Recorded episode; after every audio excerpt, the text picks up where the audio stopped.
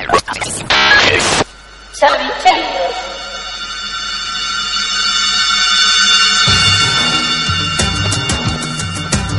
Savicelli.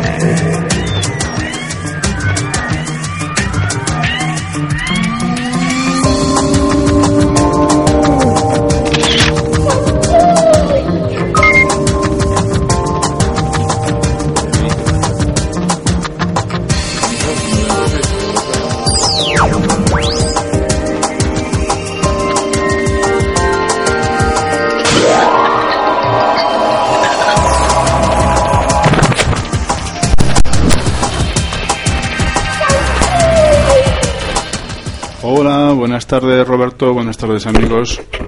Qué alto que está esto. Esto es para un gigante. Ahí estuvo Colbán por lo menos, no, Colbán bajito. ¿Qué tal? Muy bien, muy bien. Acá andamos. No, aquí noticias sen- interesantes. Aquí sentaditos. Y- Pero andamos porque nos movemos, porque hacemos cosas. Mm. Ah, A escasos 27 días de que venga la prima Juana, Qué bien que tienes todo calculado. ¿eh? Todo- aquí sí, ¿eh? Viniste preparado este día. ¿eh? Viniste- Estamos a escasos 27 días de la prima Juana. Muy bien. Yo pensé que era la primavera, pero no. La tuya se llama La Vera, la mía se llama Juana. Claro, son distintas primas. Claro. Eh, pues eso, a escasos 27 días por tercera vez de que venga la primavera, iniciamos nuestro primer programa de marzo. ¿Cuántos marzos ya hicimos? ya? ¿Cuántos años llevamos haciéndolo? Uno y algo, ¿no? Pensé que más, ¿eh? ¿Uno y algo más? El 2010 me parece que empezamos. Oh, qué brutos. Bueno, pero este es el segundo marzo entonces que empezamos. Bueno, es el primer día de marzo que lo hacemos. Eh, Y así, si te vale. me estás invitando a algo. No sé, mira. Hoy yo vengo cargadito. Bueno, pero ¿quién va a hablar entonces? Bueno, yo hice el trabajo, lo quieres tú. No, no, no, digo, si... No, yo también estoy preparado por eso, no sé. Me cago en ¿sabes? Enseña ese tocho, enseña ese tocho a la cámara. Todo lo que tengo acá. Todo esto, mira. O sea, yo... Bueno, vamos a estar hablando mucho tiempo. Bueno, no sé, entonces... Estas son unas efemérides solamente. Bueno, bueno, pero para... Digamos, ¿qué pasó en marzo de...? 1980, toma, te cedo la mitad del 80. Bueno, Pues mira, el 1 de ¿qué marzo... cosas pasaron? Esto te, te incumbe. ¿Qué habrá pasado? El 1 de marzo, Fiat y Peugeot forman en Argentina una sociedad o joint venture, Joint Venture. ¿te suena? Mm. Denominada Sever Argentina S.A., Sociedad Ensambladora de Vehículos Europeos Ligeros. ¿Tienes algo que decir sobre el tema? Sí, sí. Pues sí. Desde mi casa veía a Sebel. ¿Sí? Mm. Desde la casa de mi mamá, ¿no? No, ¿Sigue casa. funcionando?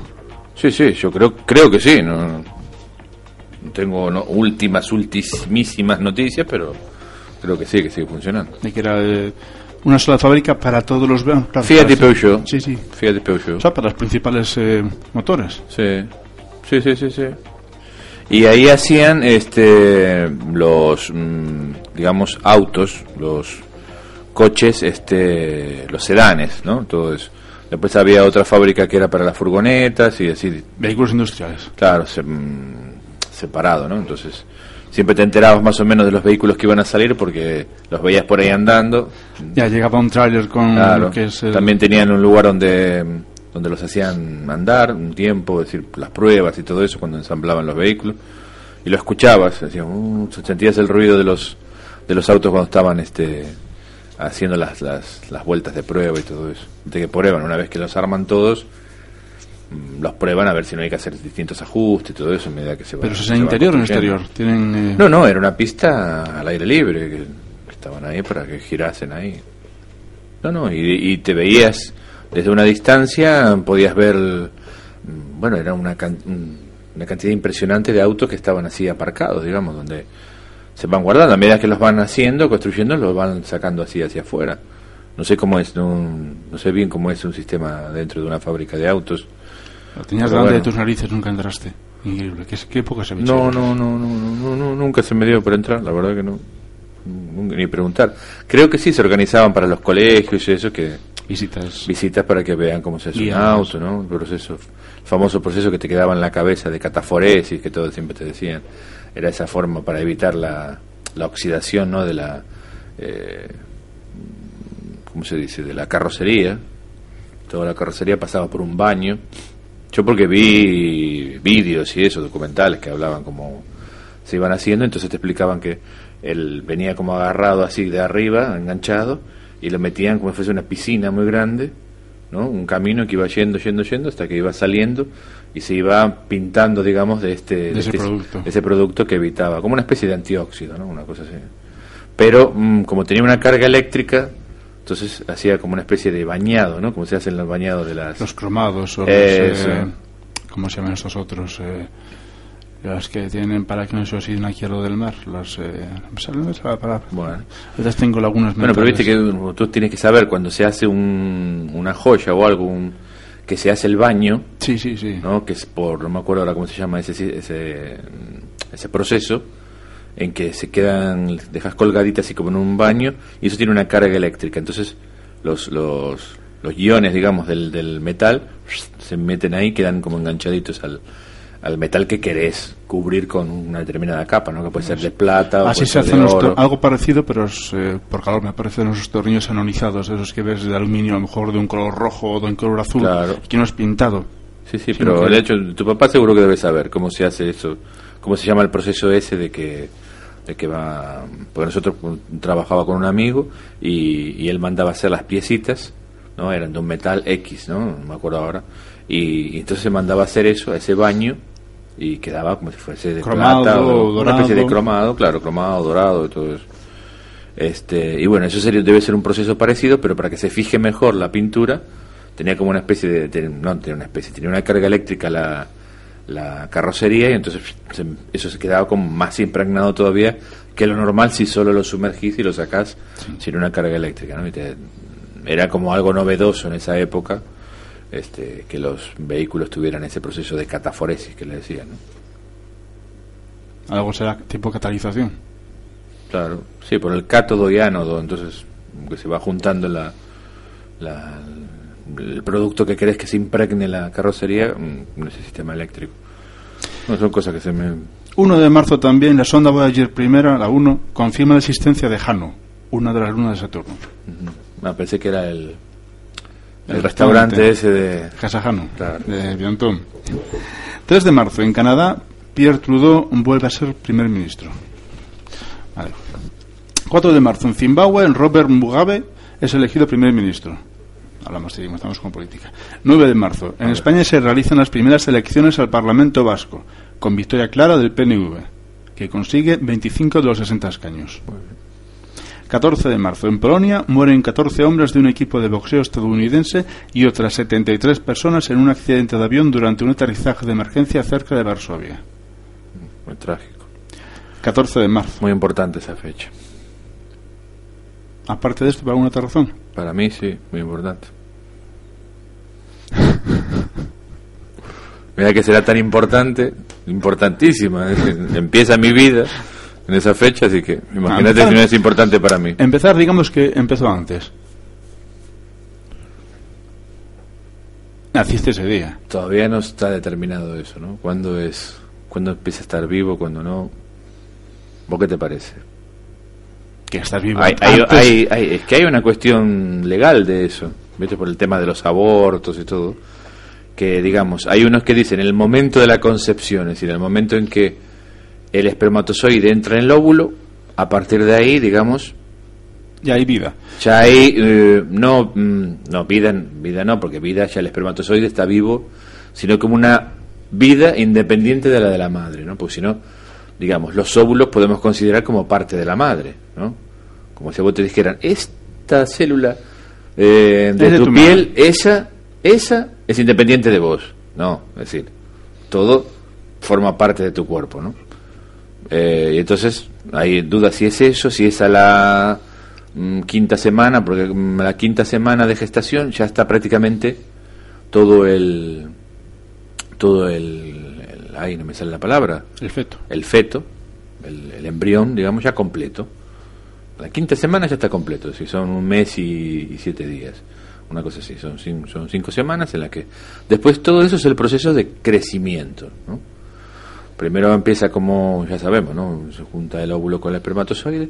Esa, esa gigantesca célula, que es el, óvulo, comienza a ir dividiéndose y subdividiéndose a su vez, formando la mórula, ¿no? Y todo va creciendo, hasta que empieza a tener una forma, se empiezan a estar las primeras, eh, el primer tejido que es diferenciado, ¿no? Lo que es, el- lo que es la parte de dentro, lo que es el endometrio, todo lo que nos forma por dentro y todo lo que nos forma por fuera. O sea, somos como una especie de gusanito, ¿no? Que tiene un- una, una entrada, digamos, una salida y la parte de- del cilindro, ¿no? Una entrada y una salida. Igual que ahora, de todos modos.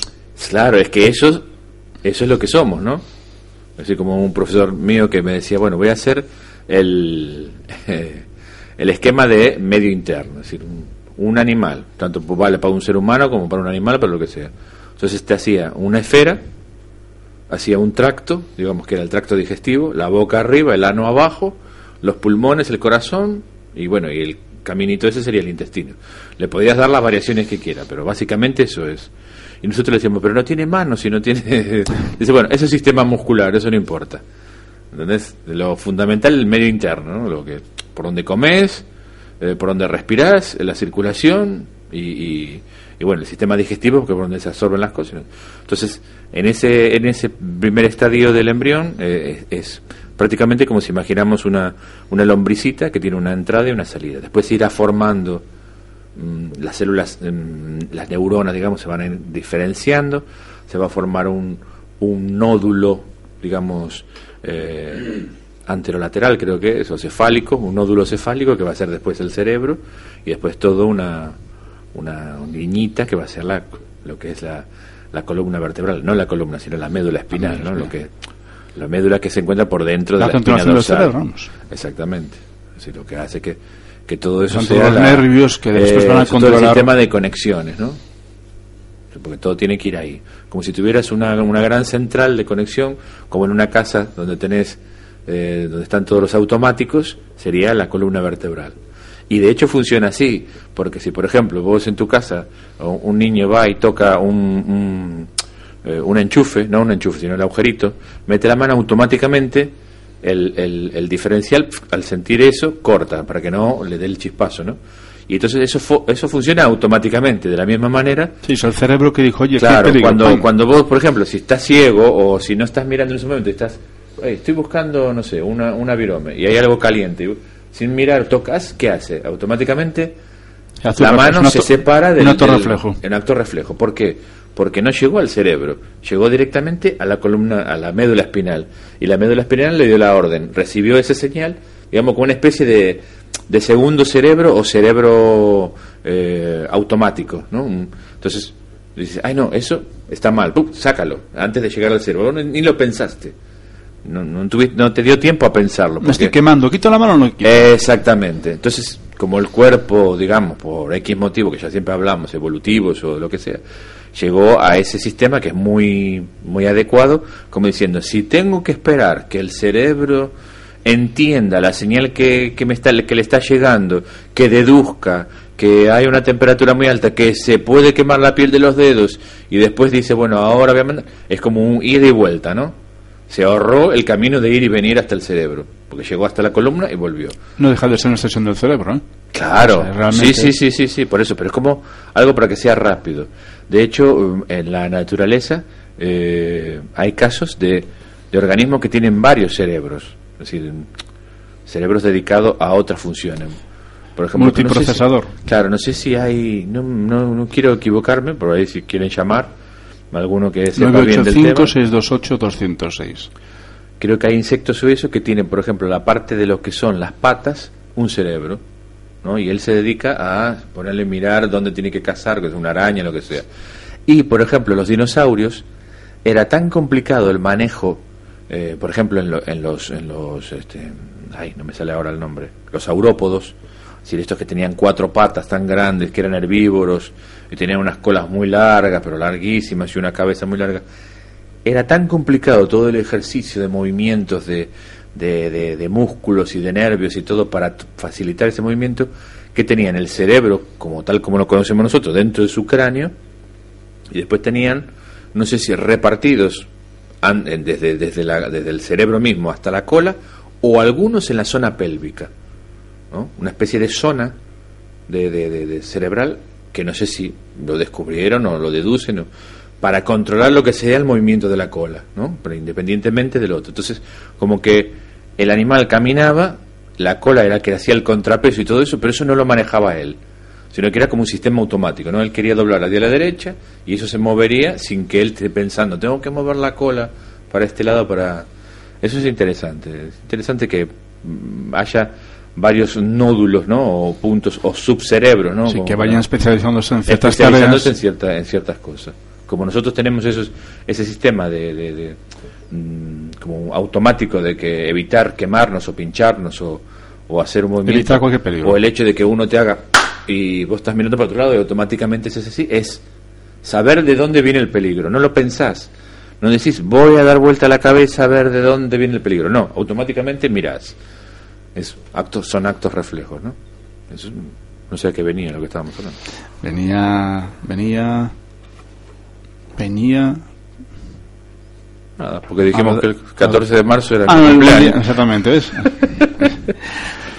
14 de marzo, otro día muy importante, pero en este caso no fue por un nacimiento. mismo. Eh, en Shatolik, Alaska, en un accidente de avión fallece Félix Rodríguez de la Fuente, famoso divulgador ambientalista español, y otras tres personas, el cámara Teodoro Roa y el ayudante Alberto Mariano Huescar, un tercero que no- me parece que fue el piloto del avión, de la avioneta. Bueno, bueno. A Después, Félix- después en privado te contaré algunas cosas que me enteré de, de Félix que a mí me gusta mucho, y, igual que a ti. Y bueno, como dijo mi hijo, dice, me cayó un ídolo ahí, pero bueno, no importa. que No, cazaba leones. No, no, no.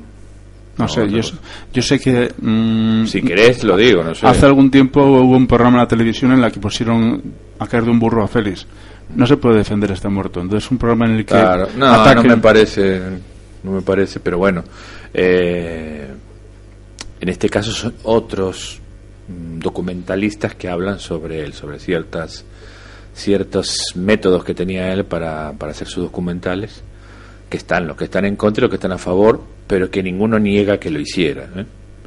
Por ejemplo, la famosa imagen en que un águila real se lleva un rebeco, eh, dice que era un rebeco muerto, embalsamado, no embalsamado, pero muerto, relleno de papel, para que tuviera aspecto, y para que lo pudiera así levantar el águila real. Es decir, que él habla de casos que sí ocurrieron, es decir, como una especie de recreación, ¿no? Sí, sí. Es decir, la gente sabía que eso ocurría. Pero Es decir, muy difícil hablar con un águila real mm, se puede llevar un rebeco, ¿no? De determinado tamaño, depende obviamente el tamaño del águila y el tamaño del rebeco. Él infructuosamente buscó o, trató de filmar ese momento, como no lo logró, hizo todo eso, ¿no? Ahora, claro, está el que defiende que dice, miren, como por ejemplo hay una foto hermosa, hermosa, hermosa, que es un, pero no de Rodríguez de la Fuente, es en otro, otro, otra persona, un inglés, en que está un lobo saltando la verja, ¿no? De madera para meterse donde están las, las ovejas, ¿no? Una foto ahí impresionante, ¿no? El lobo ahí, una cara así, y, y descubrieron que ese hombre tenía lobos entrenados para saltar. Entonces lo único que se dedicó es A sacarle fotos a los lobos saltando. No es que era un lobo salvaje que, estaba eso- que entrando, eso mismo. que seguramente lo hacen. Entonces No, salió a, cancela, claro, pasan salió, a defen- salió a defender un, un, un naturalista también, creo que es un director de un zoológico, diciendo si la gente mediante estos trucos, entre comillas, eh, reconoce y conoce eh, la belleza y, y la magnitud de lo que es la naturaleza, bienvenido sea. Dice, pero claro, hay otros que A día de hoy, por ejemplo, decían que no, que todo eso, o en ningún montajes. momento Félix Rodríguez de la Fuente dijo que eso no era verdad. Él lo tomó, lo dijo como que eso, es decir, esa filmación era la filmación de un eh, águila real su- eh, levantando un rebeco. No dijo, esto es una imagen recreada, como ponen en muchos, en muchos mm, o documentales o programas te dicen esto es una recreación o te dicen fulanito se peleó con tal y le dio una y te ponen dos actores que están haciendo claro te ponen abajo recreación no como ponen en Estados Unidos recreation ¿eh? este en ningún momento lo dijo. Entonces mucha gente lo, lo está criticando ahora que se descubre que digamos que en su momento técnicos que trabajaron para él no hablaron, pues claro, no podían hablar, y ahora, digamos, en la distancia y en el tiempo están hablando, ¿no? Que si está bien o está mal, ya eso ya no queda por... A día de hoy seguramente no harían así. A día de hoy lo que hacen es coger un animal en 3D en- hecho por ordenador y hacen lo mismo y no se nota. Quizás, quizás. O qué era que decían también un no me acuerdo qué eran, si eran sí, leones o o chitas también, que eran chitas o leones criados por O sea, guepardos. Sí, chita o guepardo, no sé, creo que en inglés se dice chita y en castellano guepardo. Bueno, este que estaban criados, como por ejemplo si vos te pones a tener un, estás vivís en África, coges una cría de, de guepardo, la cuidas, la crías contigo, entonces después claro, esas imágenes tan cerca que muestran, qué sé yo, un guepardo acechando y todo eso, pues, ¿y ¿cómo filmaron eso? Que, que se ve tan cerca el animal, que hasta le ves los ojos y cómo se mueve, la respiración, o que está oculto ahí tratando de ver cuando pasa el antílope. Dice, eso estaban mm, filmadas con este animal, pobrecito, que era, digamos, doméstico, mm, una mascota, ¿no? Sí, bueno, doméstico. Siempre sigue, no, no, no, obviamente, doméstico no es, pero, ¿cómo te puedo decir? Eh, sí, sí, un, un animal amaestra- no, amaestrado, me sale la palabra ahora. Tampoco me sale a mí, pero bueno, se- Sí, sí, sí, bueno, que era un animal... domesticado. Sí, dócil, domesticado, un animal Félix tenía lobos. Claro. Y con ellos fue con los, con los Exact- sus documentales. Claro, que también eso lo critican ahí en este en este artículo. Pues Que ¿sabes mira, justo no lo traje, si no te te leía sobre eso. Porque no lo iba a decir, viste que no lo iba a decir. Digo, Si después es le voy a hablar. si es lo que voy a- hablar de Félix, pues mira. Claro, después voy a, digo, voy a hablar con él si, si quiere si quiere o no quiere hablar sobre eso, porque claro, cada uno. Cada uno ¿Sabéis que fue dentista, no? Sí, sí, sí, sí, sí. Y que Sí, nació, sí, eso- nació en Poza de la Sal. Eso me lo, me lo, me, me lo contaba, yo, yo ya lo veía porque, por ejemplo, en Argentina se pasaba el hombre y la tierra, este, todo eso, y después mi suegra, como era española y todo eso, me contaba sobre Félix Rodríguez Lafuente. Y de hecho lo sigue siendo. Sí, mi suegra sigue siendo española, Félix Rodríguez ya no lo es, pero fue, pobre. Este, y me decía que bueno, que él era odontólogo, pero que tenía pasión, locura por, por el, por el monte, por los animales, por, por la naturaleza en general. Eh, Doñana, ahí donde iba siempre él y todo eso. Este, y entonces me decía que él, mientras fue, mientras fue odontólogo, bueno, dice, era, era decirle, miren, eh, vimos un lobo en tal lado, vimos tal animal, y dice, y él dejaba todo y se iba para el monte. Sí, decir, sí, no, sí, sí. no, su trabajo le habrá gustado en su momento, pero lo que realmente le fascinaba era todo eso.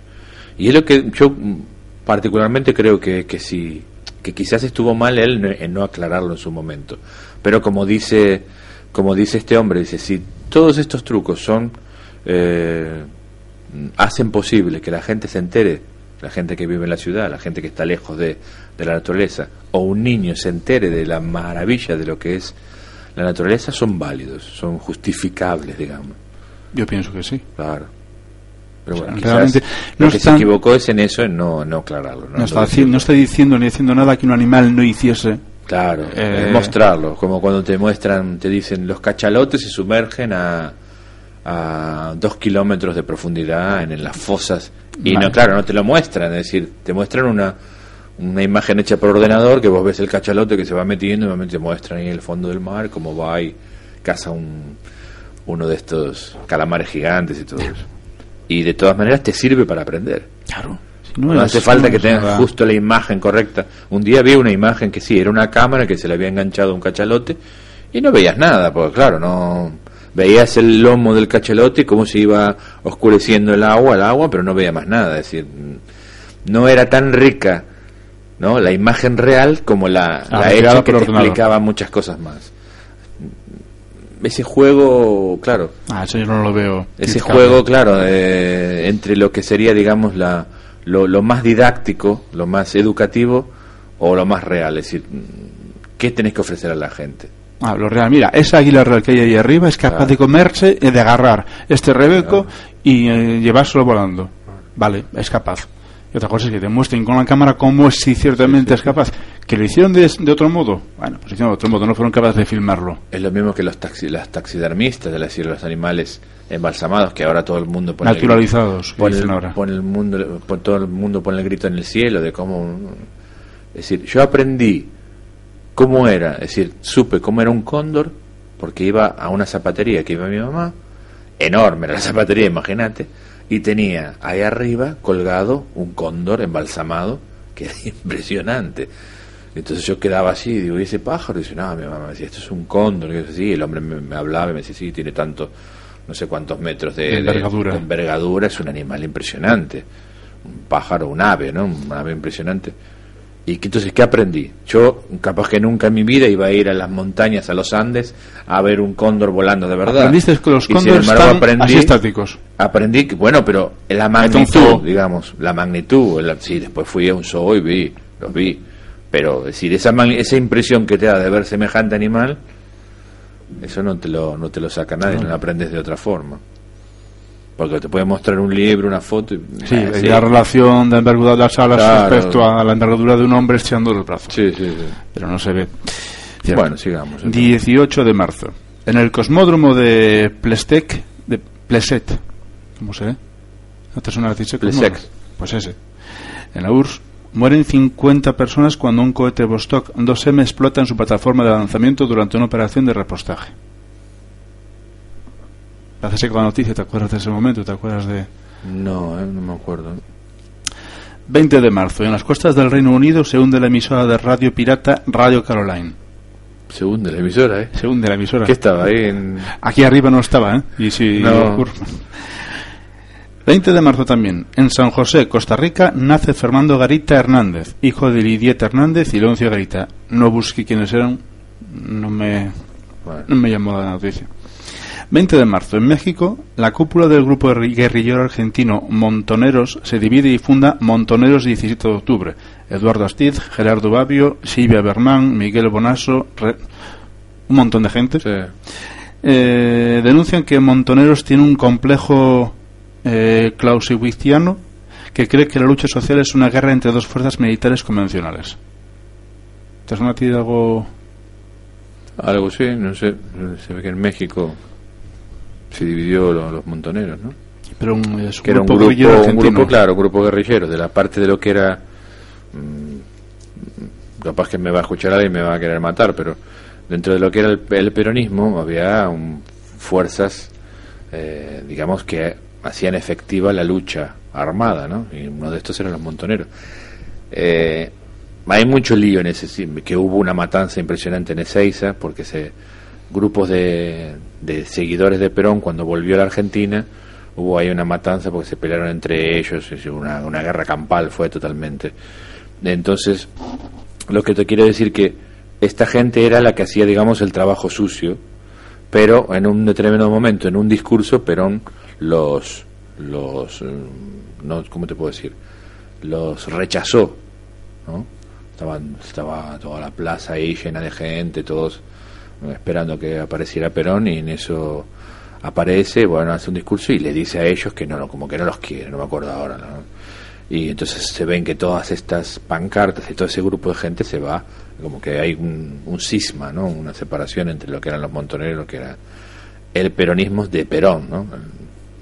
Porque a veces alguien crea una, un- eh, una línea política y hay gente que es más como, como más papista que el Papa, ¿no? Entonces te dicen, ahora tu, tu línea de pensamiento, la que seguimos somos nosotros. Tú, que eras el creador, te fuiste de esa línea, ¿no? Pero nosotros sí seguimos con la misma. Hay, hay casos, Sí. muchas veces pasa eso, ¿no? En la parte de política. Eh, que la gente que son seguidores no está de acuerdo con muchas decisiones que toma el líder, ¿no?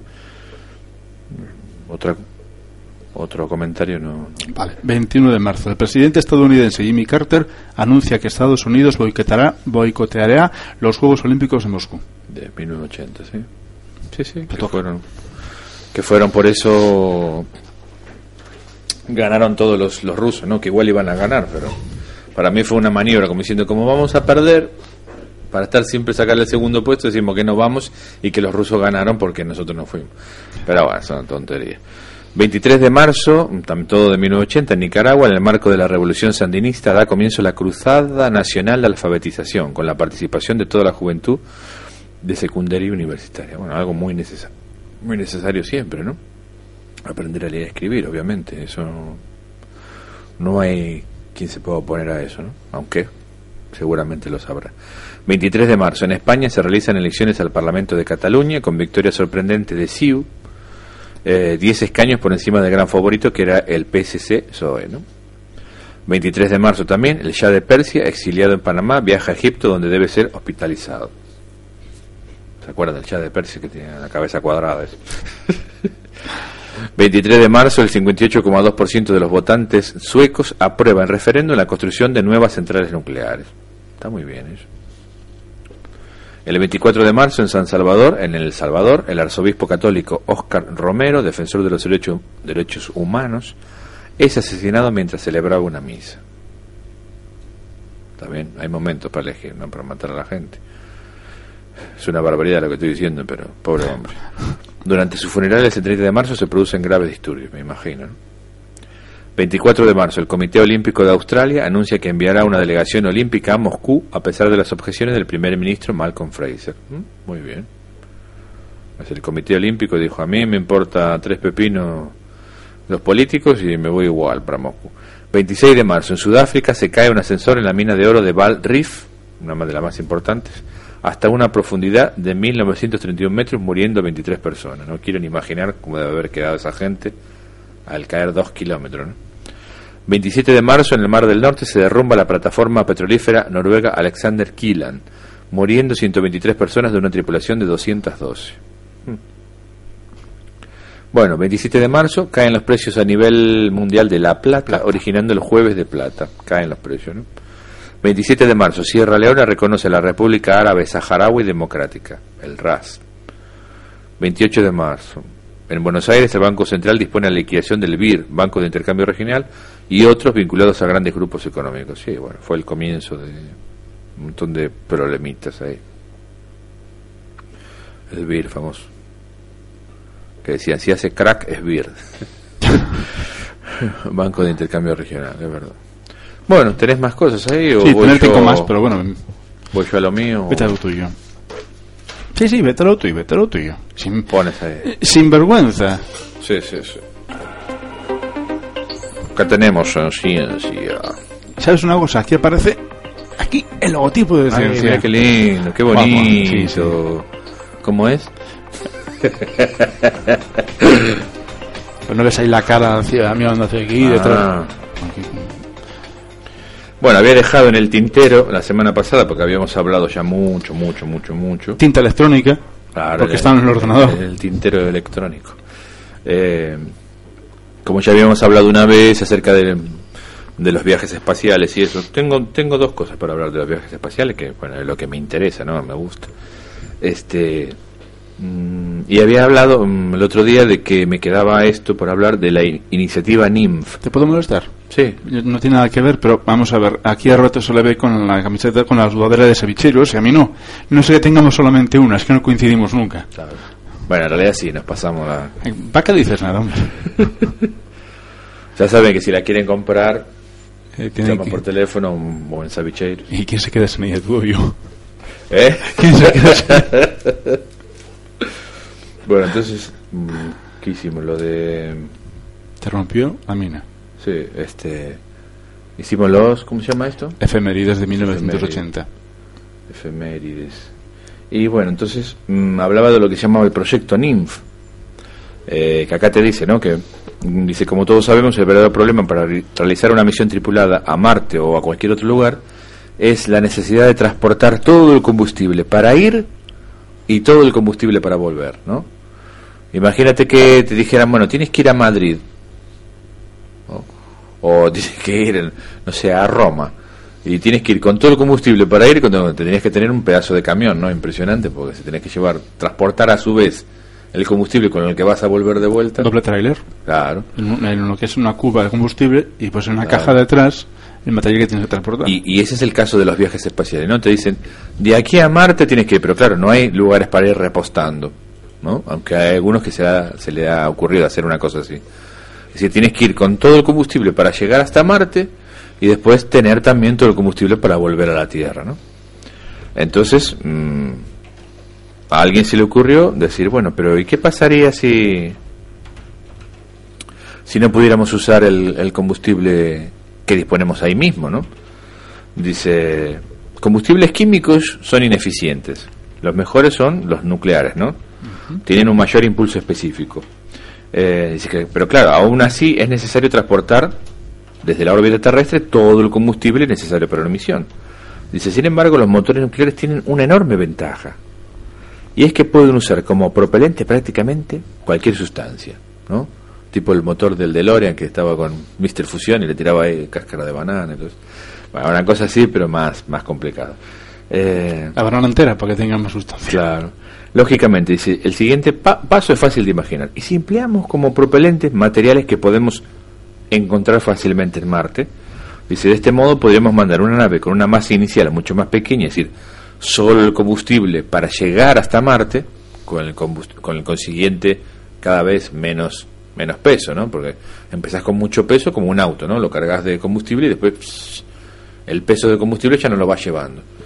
Eh, dijeron, bueno, está bien, dijeron eso. De este modo podríamos mandar una nave. esta técnica de abastecimiento se conoce como ISRU, ¿no? ISRU, In Situ Resource Utilización, es decir, utilización de los recursos que se encuentran en el lugar. Y es muy popular en las estrategias de exploración del planeta rojo con el fin de crear combustible para los sistemas de propulsión. Ya se me está pasando. Una nave con motores nucleares térmicos podría usar varios compuestos que se encuentran en Marte, ¿no? Un concepto que ya fue sugerido en los años 60. En 1991 el famoso Robert Zubrin de la Mars Society desarrolló este concepto bajo el nombre de NIMF, Nuclear Thermal Rocket Using Indigenous Martian Propellant. La primera sustancia candidata es el dióxido de carbono, ya que hay tanto dióxido de carbono en, en Marte, eh, dice forma el 95% de la atmósfera marciana. Este compuesto podría utilizarse como propelente una vez licuado, es decir, hay que tomarlo de la atmósfera, concentrarlo, digamos, mm, ponerlo a presión para que se haga líquido. Aunque en este caso el impulso específico no sería espectacular, de apenas 2,83 a 3,81 segundos. Mm, eso es lo que habla, creo que es el momento de, de fuerza, ¿no? tenía que haberlo mirado antes para explicar esto. Una cifra inferior incluso a la alcanzada por motores químicos criogénicos. Pese a todo, la facilidad con la que se puede extraer el dióxido de carbono desde cualquier punto de la superficie compensa con creces el escaso impulso específico. Dice además, este, esta iniciativa NINF podría realizar mm, varios saltos suborbitales para explorar distintas regiones del planeta antes de dirigirse a la Tierra. Dice, pero en Marte no solo hay dióxido de carbono, en amplia zona del subsuelo marciano abunda el permafrost. ¿Qué es el permafrost? Es agua congelada permanentemente, por eso se llama así permafrost, como congelado siempre. Así que el agua es otro candidato ideal para su uso en motores nucleares. Usando este compuesto, el impulso específico podría subir hasta los 370 a 458 segundos, lo que no está nada mal, aunque sigue sin ser impresionante. El principal inconveniente es obviamente el despliegue de los equipos asociados al proceso de extracción, es decir, tenemos que tener máquinas para extraerlo, para volver a juntarlo, procesarlo, ¿no? Pero si tenemos agua a nuestra disposición, lo ideal sería utilizarla junto con el dióxido de carbono para sintetizar metano. Este proceso adicional tiene una gran ventaja y es que el ISP subiría hasta los 606 a 671 segundos, una cifra superior a la alcanzada por los motores químicos convencionales, es decir, que tendríamos con el metano mucha más fuerza que los motores químicos normales que se usan eh, de hidrógeno y oxígeno, del LOX. Usando esta tecnología, una nave NIMF de 40 toneladas podría alcanzar Marte con una masa de partida de solo 80 toneladas y siendo más realista, lo más probable es que fuesen necesarios unos dos lanzamientos de un cohete gigante, ¿no? como el SLS de la NASA que se está preparando ahora. Muy poco, si lo comparamos, como ya hablamos la otra vez, con los seis o siete lanzamientos que requiere una misión convencional, ¿no? Eh, de acuerdo con los últimos planes de la NASA. Por supuesto, esta tecnología no se limita a misiones tripuladas a Marte. De hecho, eh, Zubrin propuso en su momento su uso para explorar tanto Titán o Europa, ¿no? lunas de, de, Júpiter y Saturno. En las dos décadas que han pasado desde que Subrin propuso su NIMF, pocos avances se han producido en este terreno. La baja, por no decir nula, popularidad de los motores nucleares explica en parte este retraso. Y es una pena, porque a pesar de su excesivo optimismo, ideas como estas son el, son el futuro de la exploración tripulada del espacio. ¿no? Es una buena idea, pero claro, ya te había hablado que el tema de los motores nucleares está un poco mm, sin, sin usarse, y bueno, voy a ir al otro. Sí. Tengo una duda. Y no tiene que ver con el tema, sino más bien con tu ordenador. ¿Por qué traes el, el trabajito en un USB? Y porque, no lo, porque lo, hago en el grande y lo pongo en el chiquito. Ah, no lo leo acá para leerlo. ¿Vos decís que lo pusiera directamente acá? Sí, también. Cosas tuyas, ¿eh? No, sí, yo sí, no, sí, no sí. con tu mudo de... Sí, sí. Pero bueno, pues después lo saco y ya no me queda ahí. No, pulsas y lo borras. Mm. Bueno, 4 de marzo, estamos acá. Una noticia fresquita, fresquita, fresquita va a aparecer. Eh, fue mm, descubierta mm, una luna que tiene oxígeno. La sonda Cassini detecta oxígeno en la atmósfera de una luna de Saturno. Esto es del 3 de marzo, de ayer mismo. ¿no? La sonda Cassini ha detectado oxígeno en una baja concentración en Dione, una de las lunas de Saturno, lo que indica que tiene una tenue, es decir, muy tenue, aclaro yo, atmósfera, aunque mucho menos densa que la de la Tierra, no, no vayan a pensar que tiene una atmósfera común. Eh, la sonda Cassini ha olisqueado, dice, iones de oxígeno molecular en la helada luna de Saturno de Dione por primera vez. Anunció en un comunicado el equipo encargado de la misión. No obstante, los iones de oxígeno están muy dispersos. Uno por cada 11 centímetros cúbicos, lo que hace esta concentración equivalente, es decir, esta concentración de un ion de oxígeno por cada 11 centímetros cúbicos, a la que sería a la atmósfera de la Tierra a una altura de 480 kilómetros. Imagine- Imagínate que ya a los 100 kilómetros estamos oficialmente en el espacio, así que allá lejos, ¿no? Ahora sabemos que Dione, al igual que los anillos de Saturno y su luna Rea, es una fuente de moléculas de oxígeno, indicó Robert Tokar, un miembro de la misión Cassini en el Laboratorio Nacional de Los Álamos. En su opinión, este hallazgo confirma que el oxígeno es común en el sistema de lunas de Saturno y que puede ser originado en procesos que no implican a formas de vida. El oxígeno, elemento básico para la vida en la Tierra, donde su concentración en la atmósfera es de cerca del 21%, podría originarse en las lunas de Saturno debido a fotones solares o a partículas de energía que impactan contra la superficie de agua helada del satélite. Los científicos no pensaban que Dione, debido a su pequeño tamaño, pudiera albergar una atmósfera, y el nuevo descubrimiento convierte para los científicos a este pequeño satélite en un objeto de estudio mucho más interesante. Bueno, mm, dice la sonda Cassini fue lanzada en 1997 y es una misión en la que participa la NASA, la Agencia Espacial Europea y la Agencia Espacial Italiana, cuyo objetivo era y es estudiar los cambios climáticos en Saturno y en sus lunas. Es interesante eso, porque Es interesante. no sabemos. Muy, muy ¿A interesante. cuánto algo- está la luna? Eh, Ay, no sé, no sé, de aquí. no sé, no sé, no te puedo decir, porque no lo sé. Tendría que haber puesto eso. Entonces no mientes, no lo digas. Claro. Bueno, esto ya es del viernes, un poco más atrás. Kepler descubre 1091 nuevos mundos Sí. y varios candidatos a exotierra. ¿no? Esto lo que- publicaste. Sí, que eso hay que aclarar, ¿no? Son candidatos. Decir, el- de acuerdo a los, como ya expliqué muchas veces, mm, son candidatos. Decir, se puede llegar a ser un planeta, ¿no? Tiene que confirmarse desde un telescopio terrestre, tiene que volver a, a confirmarse por distintos astrónomos de distintos países hasta que digan, bueno, esto sí, que ese planeta existe, ¿no? Y dice así la, la nota, ¿no? El equipo del telescopio espacial Kepler ha publicado los resultados del análisis de los primeros 16 meses de datos desde mayo del 2009 hasta septiembre de 2010. Y podemos estar contentos, porque ahora tenemos 1091 nuevos candidatos a exoplanetas. Con lo que la cantidad total de posibles planetas extrasolares descubiertos por, Kepler asciende a la asombrosa cifra de 2323 y subiendo. 2.323 mundos extrasolares en potencia, cada uno de ellos único e irrepetible. Da que pensar, ¿no? ¿Quién pudiera acercarse a ellos? Claro, ojalá, ¿no? Bueno, hay un gráfico de todos los planetas que va descubriendo, separando, ¿no? Dice los eh, en rojo son los del segundo y en amarillo los 1091 nuevos candidatos. Dice la mayoría son exotierras y exoneptunos. Bueno, se ve un montón de puntos de colores. Claro. No merece la pena ponerlo. No, no. Dice, aunque aunque el pasado mm, septiembre ya se presentaron resultados parecidos, el nuevo conjunto de candidatos denominados KOIS se ha obtenido teniendo en cuenta otras fuentes de error. Por supuesto, esta no es más que la primera fase. Ahora queda por confirmar la existencia de estos planetas, bien con datos adicionales del propio Kepler, bien con nuevas observaciones mediante telescopios terrestres. Pero no importa, porque no debemos olvidar que Kepler es por encima de todo una misión estadística, es decir, aunque algunos de estos candidatos resulten ser tránsitos provocados por falsos positivos, principalmente debido a estrellas múltiples y enanas marrones, lo realmente interesante es saber cómo de frecuentes son los planetas de nuestra galaxia en función de su masa y de su periodo orbital. ¿no?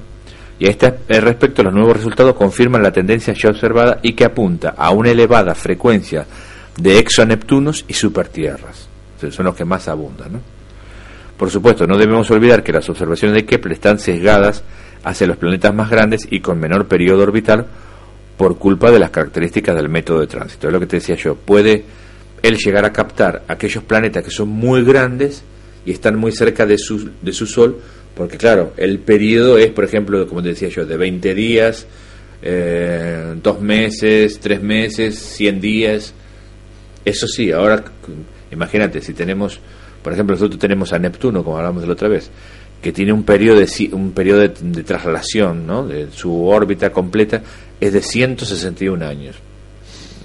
Esos planetas no los llegaríamos a ver. Así que imagínate, hay 2.323 planetas posibles de aquellos que tengan una órbita mm, corta. Pero, ¿y las órbitas grandes? Eso no lo sabemos. Bueno, de esos eh, dos mil y pico, ah, puede, ser- puede haber alguno que esté en órbita larga pero pasando por delante. Exactamente, por eso dice, si justo coincide, pueden ser. Si justo coincide, Con lo sí. cual, a lo mejor van a hacer, digamos que hay posibilidad de hacer otra comparativa de estas más rápido, sin ser con el paso de tantos años. Claro. A lo mejor de aquí a tres años se reduce la cantidad porque se ven menos, porque están lejos del alcance. Exactamente, eso. Es, esa, esa diferencia hace que los, eh, los que tengan una órbita más larga, más grande, más grande y más larga en el tiempo, digamos, de más años, de un año o, o creo que do- dos y pico o tres, tres que tiene Marte, o de, de, de 20 o de 30, de 40, 50 años, eso no, lo, no los podemos comprobar porque que coincida exactamente que justo está pasando por delante de su estrella en el momento que nosotros estamos mirando, ya es mucha casualidad. Si los pudiéramos marcar como marcamos, por ejemplo, un ave, una anillita en una pata, y decir, bueno, este que pintamos de rojo ahora y que lo ves moverse de rojo, Claro, desaparecerá y a ver cuándo aparece Es otra que, vez. es, que, eh, es que si no es un tránsito no lo ves. Claro. Es como te decía yo el ejemplo ese de una persona en la oscuridad que pasa delante de un auto.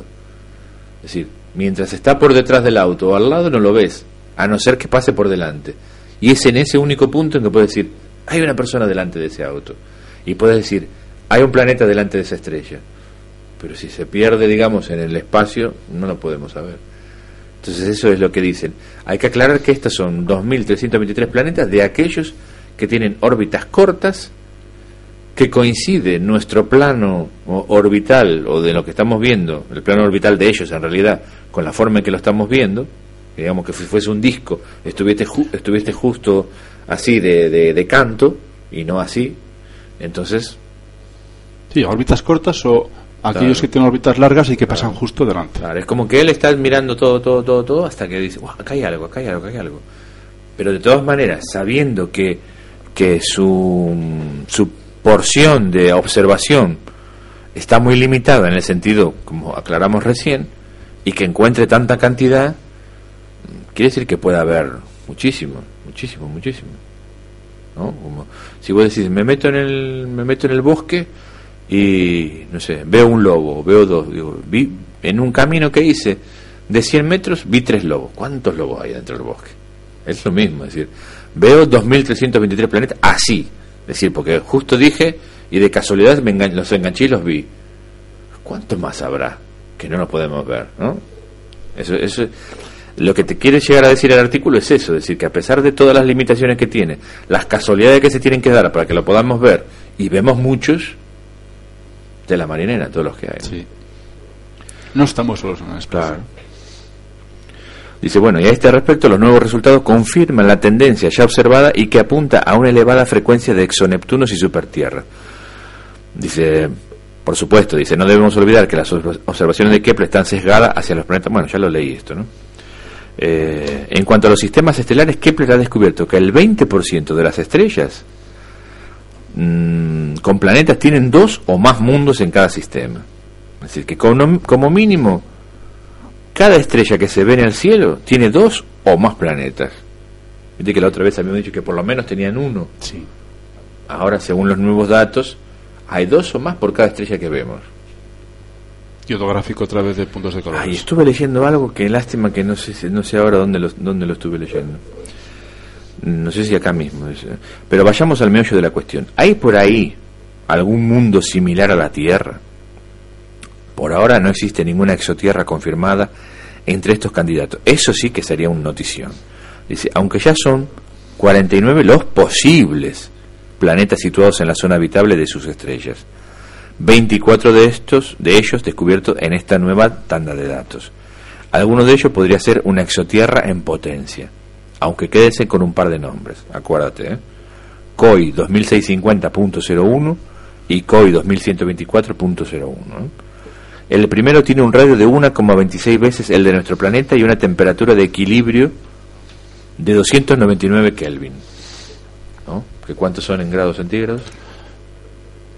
26 grados centígrados. Podríamos ir tranquilamente ahí, ¿no? Sí, en mangas de hay camisa. temperatura. En mangas de camisa, pero podríamos bajar ahí, ¿no? Cuando vayamos con nuestra nave. Ligeramente por encima de la temperatura media terrestre, ¿no? Mientras, por su parte, COI 2124.01 posee un tamaño prácticamente similar al de la Tierra, con una temperatura un poco más alta, 300 Kelvin, O sea, 27 grados ideal. para ir con una cervecita ahí y tal. Hasta la fecha son los candidatos a exotierra más prometedores que conocemos con estos escasos datos, ¿no? Aunque bien es cierto que orbitan estrellas más pequeñas y frías que el Sol. El resto de los candidatos a continuación, recordemos que la zona habitable se suele definir, viste que dijimos que la zona habitable, para tener una idea, es aquella zona en la que el agua es líquida, ¿no? ni está congelada, es decir, ni está muy lejos de la estrella, ni está hirviendo, está en ebullición, está muy cerca de la estrella. Cuando el agua puede estar en, esta- en estado líquido, está- estamos dentro de la zona habitable. Acá hay otra definición. Eh, dice, la zona de- em, habitable es aquella en la que un exoplaneta tenga una temperatura en equilibrio situada entre los 185 Kelvin y los 303 Kelvin. Así que entre los, mm, no sé bien cómo sacar la cuenta, entre los 30 grados, entre los 20 y los 30 y pico de grados. Uy, se me fue ahora. Bueno, ahí está la lista de los planetas, que no la vamos a leer ahora mismo, pero... Dice, en estos tiempos de oscuridad económica y moral, si hay alguna misión realmente ilusionante, es esa es, Kepler, ¿no? El día en el que finalmente descubrí, descubramos, ¿no? O descubriré, descubriéramos una nueva Tierra, está más cerca que... Está más, estoy leyendo todo mal. En el, di- el día en el que finalmente descubriremos una nueva Tierra, está más cerca que nunca. De hecho, puede que ya la hayamos descubierto. Lo que pasa es claro, como tenemos los datos ahí, tenemos que pulir un poco, quizás ya esté descubierta, pero no sabemos cuál es, ¿no? La referencia, Plan- Planetary Candidate Observed by Kepler 3, Analysis of the First 60 Month of Day. NM Batalla. El hecho está escrito el 27 de febrero de 2012. Es el artículo científico en el que se basa el artículo de, de este muchacho, Daniel Marín, de Eureka. Y, y creo que ya no tengo más nada. Así que si querés hablar otra cosa. No me digas. Eh, estaba hablando, mm, estaba leyendo, no me acuerdo ahora dónde estaba leyendo. Ah, ay, sí, tenía que haberlo puesto eso. En cálculos, ¿no? Cálculos en base a, a la cantidad de planetas, a exoplanetas. Mm, no, sigo sin acordarme bien dónde era que lo estaba leyendo, ya lo, lo traeré para la semana que viene. Científicos que están calculando que mm, podría haber cientos, mm, cien mil acá eh, en la galaxia hay 400 mil millones de estrellas. Y hay un científico que dice, cabe la posibilidad estadística, dice que haya 100 mil millones de tierras, es decir, planetas parecidos a la Tierra, ¿no? No sé si va a venir alguna llamada o algo. Y mm, todo el mundo dice, bueno, mm, y este, mm, todo el mundo dice, bueno, vida, y dice este hombre, sí, vida unicelular, en casi todos ellos. Y dice, vida inteligente. Y él calcula que puede haber unas mil civilizaciones extraterrestres. ¿Cómo puede decir él que puede haber vida unicelular si aún no la encontramos todavía? O sea, por un cálculo estadístico. Pero no podemos comparar. No, no, no, obvio no. Es decir, es, es pura estadística. Él dice su, su apreciación. o sea, ¿eh? toma como referencia la vida que hay en la Tierra. Claro. Y dado que no conocemos. Sí, sí, su apreciación, ¿no? Sí, sí. Si tenemos 100 mil millones, imagínate, 400 mil millones de, de estrellas tiene la galaxia. Decimos, el 25% tiene un planeta como la Tierra. Son 100 mil millones de planetas. De esos, no me acuerdo ahora cuántos dijo él, tienen una vida unicelular. Vida inteligente, le preguntaron, seguro. Civilización extraterrestre, creo yo que debe haber mil millones. Eh, mil millones, mil civilizaciones extraterrestres. Mil civilizaciones extraterrestres. Ahora, de que dice que coincida que justo esas civilizaciones eh, estén transmitiendo datos, estén emitiendo a través de sus radiotelescopios para que nosotros podamos captar, eso ya es otra cuestión, ¿no? Si es que lo hacen o no, pero él calcula eso. Es su cálculo, ¿eh? No, estará basado en algo que habrá que leerlo. Y no me acuerdo ahora dónde lo leí, pero me quedé, me quedé así un poco, bueno, porque que lo digan así los científicos de esta manera, es, es, interesante. Voy a darle la vuelta a la cinta, como sí, sí, sí, sí, Vamos a poner un poquito aquí de esta música. ¿Qué, qué te apetece escuchar? Ah, cualquier cosa. Cualquier cosa. Eh... ¿Qué es eso? Yo Robot. No, Vangelis. Bueno, ¿qué ¿Sí? es eso? Escucha, escucha. Blade Runner, pero es que no lo oigo. I've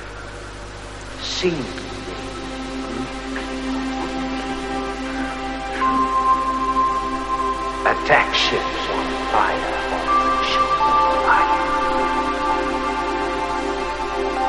I watched seaweeds glittering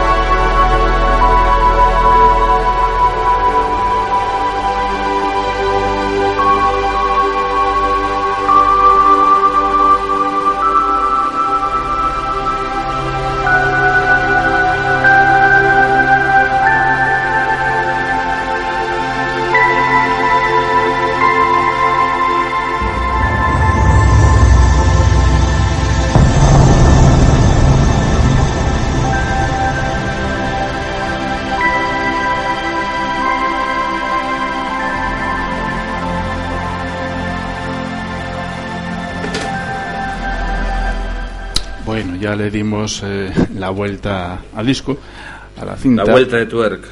Y bueno, mm, decidimos poner esta sintonía para intentar hacer el programa un poquito más corto, para que, que sea más, más fácilmente Bueno. escuchable y visualizable. Y esta es una buena sintonía la que pusiste, porque es este el tema que se llama Tears in the, in the Rain, Lágrimas en la lluvia, que es de Vangelis sobre la película Blade Runner, y que lo que escuchábamos ahí era a Rutger Hauer hablando, haciendo el famoso monólogo, ¿no? Eh, de Lágrimas He en la visto lluvia. cosas que... Claro. He visto cosas que ustedes no creerían. ¿Mm? Y, y bueno, muy bueno, muy bueno, me gustó mucho eso. Y eso enlaza con nuestro próximo tema que es el cine, cine, cine, cine. Más cine, por favor. Que toda la vida es cine. Que toda la vida es cine y los sueños. cines. Y bueno, decirte que por mi parte fui a ver eh, Ghost Rider 2. ¿Te gustó? Me gustó, me gustó, eh, me gustó sin más. Mm, quizás esperaba menos de lo que vi. Pero Se me- esperaba menos. sí, esperaba menos quizás porque me parece demasiado efecto especial. Demasiado forzado los efectos especiales. Estaban muy bien, estaban muy justos los que hubo en la primera parte. Por lo demás, eh, está muy bien. Claro, los efectos especiales hacen que la película sea espectacular. O sea que, oye, pues la moto ya no es la que tenía antes, ya no es una custom como la que tenía. Mm. Mm, aparece eh, otro malo maloso, además del diablo. Bueno, más malo que el diablo ya No, no, está no. jodido. ¿eh? Además del diablo, otro malo. Evidentemente el diablo cambia de cara, y en este caso es otro actor el que hace de diablo. Sí, porque antes era... Pero ya te digo, ¿eh? ¿Quién hacía de diablo? Ay, ¿Cómo se llama esta, esta mujer que hacía de Barbarella? Jane Fonda, y era el hermano, no me acuerdo ahora el nombre. Fonda, Peter Fonda. Ah, Peter Peter Fonda. Fonda hacía del diablo en la primera. Anda, mira. Sí, sí, No un, sí, sí, no me acordaba, no me acordaba. un pedazo de actor, ¿eh? No, famoso por su tiene un poco de relación con su famosa película Easy Rider, ¿no? Esa que mostraban ahí los, los- una, la vida de los motoqueros. Famosa película de la década del 60, Easy Rider. Sí, Estaba él y no sé quién. Bueno, otro también que era muy muy conocido, otro actor. Este estaba buscando eso que habíamos hablado antes en el- Lo que pero en no el tintero. Sí, lo que dejé en el tintero acerca del número de civilizaciones, que ya lo voy a encontrar, y me quedó en el tintero que te traje por ahí después para mostrarte, eh, que hablamos el otro día, que bueno, ahora estamos hablando de cine, Sí. así que bueno, Sí, vamos a de dejar- hecho, ahí hablamos. aparece- Nada, decirles simplemente que eh, para la semana que viene entonces mm, les voy a contar, eh, bueno, hablamos, ¿te acuerdas que hablamos de Alfa Centauri, que es una de las estrellas más cercanas y que podría llegar a tener eh, vida, que sea descartada vida, eh, algún planeta, estrellas cercanas? Eh, no hay por ahora ningún sistema para llegar a esas estrellas, pero sí hay proyectos, ¿no? Entonces te quería mostrar, baratos. te quería mostrar, sí, te quería mostrar el primer, eh, digamos, proyecto serio de no una nave que mm, tripulada, sino una nave no tripulada eh, que podría llegar, el proyecto estaba para llegar a la estrella de Barnard, que está a 5,6 años luz de la Tierra, pero bien podía servir para una de 4 como una de 8 o una de 10, ¿no? Y, y es el primer proyecto serio de una nave espacial, ¿no? una nave interestelar. Entonces, para la semana que viene, Bien, recuérdalo. No Van a estar las fotos, ya te voy a mandar, que las tengo acá, todos los, los diagramas y fotos acerca de eso. No es muy complicada la nave, es bastante simple. Sí es complicado porque, digamos, estaría al límite de la tecnología actual, ¿no? No, lo, lo que sería el sistema de el sistema de, de impulso ¿no? que tiene. Vale, no lo ahora. No hablamos más de eso, hablamos de eso. pero bueno. A Eh, veces cuando hablamos de películas de ciencia ficción, ¿no? Bueno, pero que hablamos de... esta nave no es de ficción, aunque quizás, como dices, está límite puede ser eh, un poquito. Podría de- ser construida, es decir, está en los estudios, se llama la, mm, la British Interplanetary Society, es una asociación de científicos ¿no? que se juntan y que tienen su idea, es la de, de viajar eh, entre las estrellas, ¿no? Y entonces son gente que tiene mucha inteligencia y que se pone, digamos, ¿qué pasaría? ¿Qué ¿Tienen dinero? eh, dinero no, es decir, tienen solamente eh, ideas, este, pero bueno, si alguna vez tienes mucho dinero, ya sabes que puedes poner dinero ahí. ¿no? Prefiero tener ideas. Claro. Son más baratas. O hacemos como el de el de contacto, ¿no? El de ese millonario, Eh. Haden, Haden, ¿viste? que ponía el dinero para la máquina. esa. Bueno, de, hablamos entonces de cine. eh, estaba Ghost Rider, que me estabas diciendo que La Bueno, que había un malo maloso. alrededor de la protección de un niño. no vas a contar más para No, no, no, no, eso. Tiene que proteger a un niño. hay así vueltas de tuerca del guion como para decir estabas pensando en una cosa que iba para un lado y termina siendo para otro puede ser no Sí, puede ser. bueno bueno La, val- vuelvo a contar la historia al principio de cómo nació su su, su ¿cómo decir? Eh, el, su maldición ¿no? Sí, exactamente. Y una cosa que no es que se contradiga, sino que no es exactamente como como, como fue como ocurrió en la primera parte, que es la firma del contrato con el diablo. Fue algo parecido a lo que cuentan. No era exactamente No era la primera parte. no exactamente. Qué raro, ¿no? Variaciones así de la misma historia. Y bueno, mm, da la sensación de que es una historia más dentro de los cómics del, de Ghost Rider. O sea, cogieron los cómics, tiraron al cielo todos y este, vamos a hacer una película de este cómic. De este, de este caso, ¿no? Más Eh, que la continuación es Sí, un más. caso, un capítulo de la vida de, del Ghost Rider. De la vida o no vida, ¿no? No sé. Porque él sigue siendo Ghost Rider a pesar de que se muera o no. Pues en teoría él está condenado, ¿no? Es una condena, una maldición, ¿no? Mientras viva, él va a ser el Ghost Rider. ¿Recuerdas la primera parte?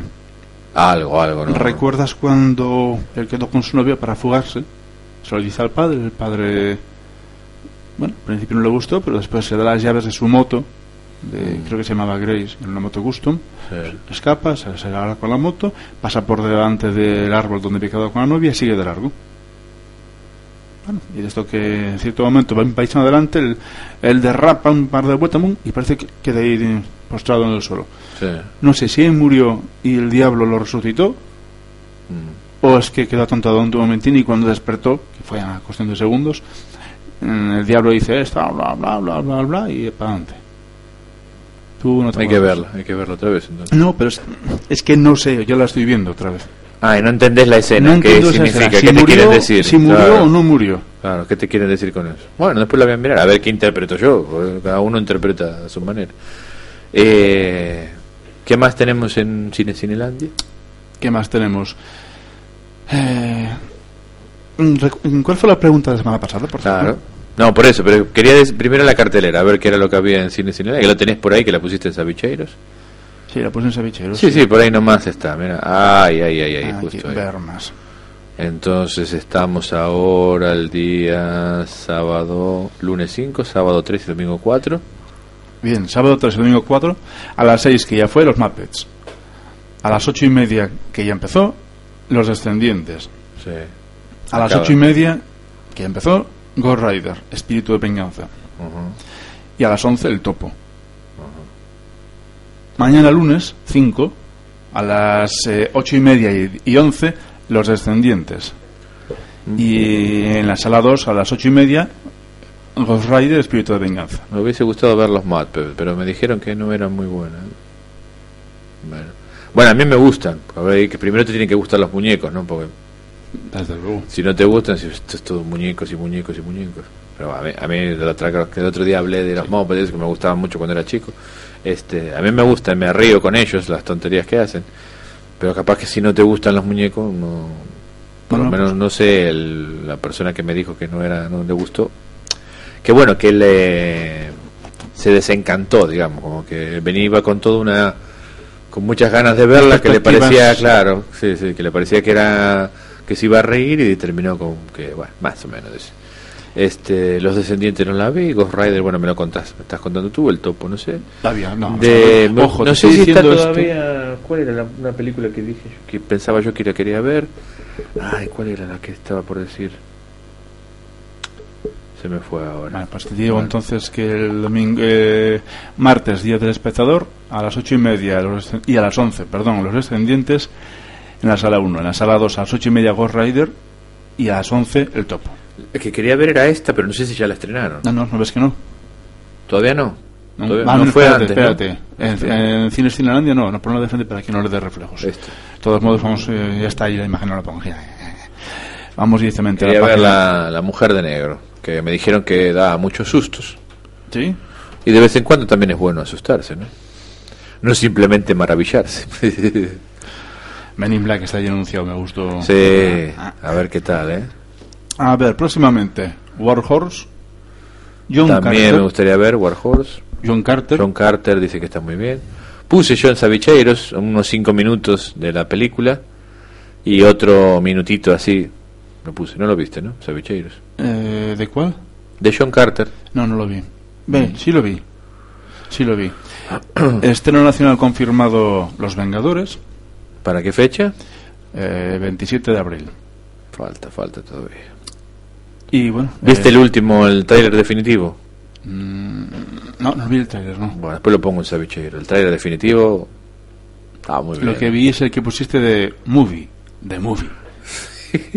es que la película puede, Pero, eh, puede ser una mierda, no lo sé. Ahora, el despliegue de actores que hay. Pero viste lo que te digo yo. Que puse, yo puse creo que desde, desde los locos del Cannonball, No hubo tanta- tan- tantos famosos se reunieron para hacer una estupidez tan grande. No famosos de segunda, no, famosos de No, no, primera. Tom Hanks, eh, Charlize Theron, este, Y Además, a Tom Hanks le pusieron un papel que era de Dios. O sea, me refiero que. eh, hacía de, de, de Transformer, ¿no? Qué bueno. Y lo mejor de todo, la peor amenaza de todas. Ah, sí, un Hitler negro. de Black. Hitler. Qué bueno. Todos contra la amenaza de, de Black Hitler. Pararme de teorito. Claro.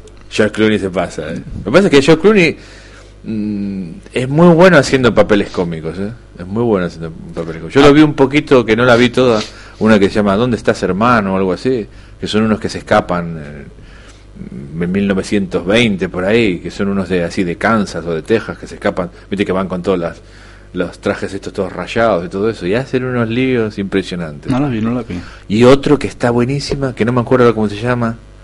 No sé si es Bienvenidos a ponerle a un pueblo, que, que se juntan todos perdedores así porque quieren robar el banco del pueblo. Pero son uno peor que el otro, ¿viste? No sirven para nada.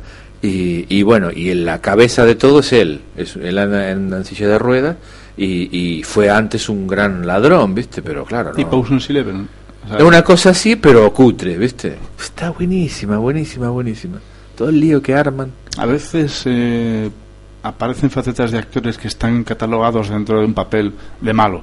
Y de repente, Sí, sí, John Malkovich, sí. por ejemplo, siempre fue malo. Y de repente hace un papel en el que es totalmente diferente. Y dice, ah, este va a ser malo. Y resulta que es. que yo particularmente creo que el que hace reír, es decir, el que hace reír es muy bueno en ese sentido, porque creo que hacer reír es mucho más difícil que hacer llorar. ¿no? Porque vos hacer llorar puedes decir, bueno, mira, no sé, mi padre está enfermo, yo estoy muy mal, y enseguida como que te metes y la gente llora, porque por llorar tenés 50.000 cosas. Ahora hacer reír, encontrar con uno mismo este ejemplo de los mopeds, ¿no? Por ahí lo que hace reír a una persona no es- ahora llorar lloran todos con lo mismo, básicamente. Los Muppets no tienen gestos. Pero claro, Es- pero Tiene que ser a través del, del guion que le pongan. Sí, no, no, ya, ya, pero te digo, te digo el ejemplo de una película cómica que Sí. a las películas cómicas según a quién le gusta, ¿no? Hay gente que te puede decir, Mr. Bean me muero, y otros que dicen, Mr. Bean no puedo verlo porque no, Sí, no sí. me causa gracia, ¿viste? O hay gente que se ríe con Borat y otro que no. Yo lo veo a Borat y, bueno, ahí no... ¿Entendés? Tienen cosas que me dan gracia y cosas, la mayoría que no, ¿viste? Cosas así, es decir, hay gente que depende, el humor es muy específico para cada persona. Ahora el drama es algo como mundial, ¿no? Es decir, un chino ve una película dramática yankee y se llora igual que... O si ves una película china, que las he visto, que son dramáticas, y lloras igual. En cambio la comicidad ya es más complicado, ¿no? Lo que es lo que entendés por algo cómico, por algo divertido. Sí, ahí tienes el humor inglés. Claro. La flema inglesa. Sí, sí, sí. Y la ciencia ficción inglesa, ¿no? Que me gusta mucho ahora. Doctor Who. Sí, ¿Cuál sí, es otro sí. que dijiste tú eh, que habían puesto en no sé qué página? Que era Eh, serie de moda. Eh, Do- Doctor Who, No, mm, no, Torchwood. No, no, pusiste tú hoy, me ayer o hoy, hoy. En, en TV o Televe o no, no sé en qué, en qué página, tal serie, que esa serie de moda o algo así pusiste, me caches en el Facebook. Primeval, no, no es esta. A ver, eh, inicio. Me parece, ¿eh? No me acuerdo, ¿eh? Mm, me acuerdo ahora, no me acuerdo de haber puesto eso. ¿No? Ahora, es que Por ahí no- lo leíste en otro lado. no, no pero bueno, sé. hay muchas- en tu muro. Sherlock Holmes, Sherlock, Ah, es muy Sherlock buena, también sí, es muy buena. Es buenísima. Ah, pues vi lo que pusiste de los diseños del, del, del dibujante que Sí, murió. sí, sí, sí, sí. Mira, a ver, pon en el comentario que no me acuerdo lo que puse. Que pero- por cierto, ¿quién es? eh, ¿Quién se supone que es la persona con la que con la que está luchando aquí Darth Vader? Y ahí serían Luke y, y Darth Vader. Es que el, traje de Luke es precioso. Sí, porque en un primer momento, es a mí me, regaló mi señora, que, que se lo agradecí y se lo sigo agradeciendo toda la vida, la enciclopedia de Star Wars, ¿no? una enciclopedia de Star Wars en CD, de esa época, ¿no? Lo que había y que te explicaba muchísimas cosas y empezás a ver todo lo que hizo Ralph McQuarrie, que ya era viejito cuando lo hizo, imagínate, hace 30 años, tendría 60, 50, 60 años, bueno, viejito no, Este, ahora murió con 82 años. Este, y puse yo eso, ¿ves? El verdadero creador del mito de Star Wars. Para mí, lo que es iconográficamente, ¿no? Y pongo ahí, ¿no? Eh, mm, creó todos los iconos populares de la Guerra de las Galaxias. Por ejemplo, el aspecto de C3PO y de R2D2. Eh, la máscara de Darth Vader la creó él. Mm, los destructores imperiales. Los cazas de alas en X, los X-Wing Fighter, etcétera, ¿no? Todo le sa- salió de su cabeza y de sus creativas manos, ¿no?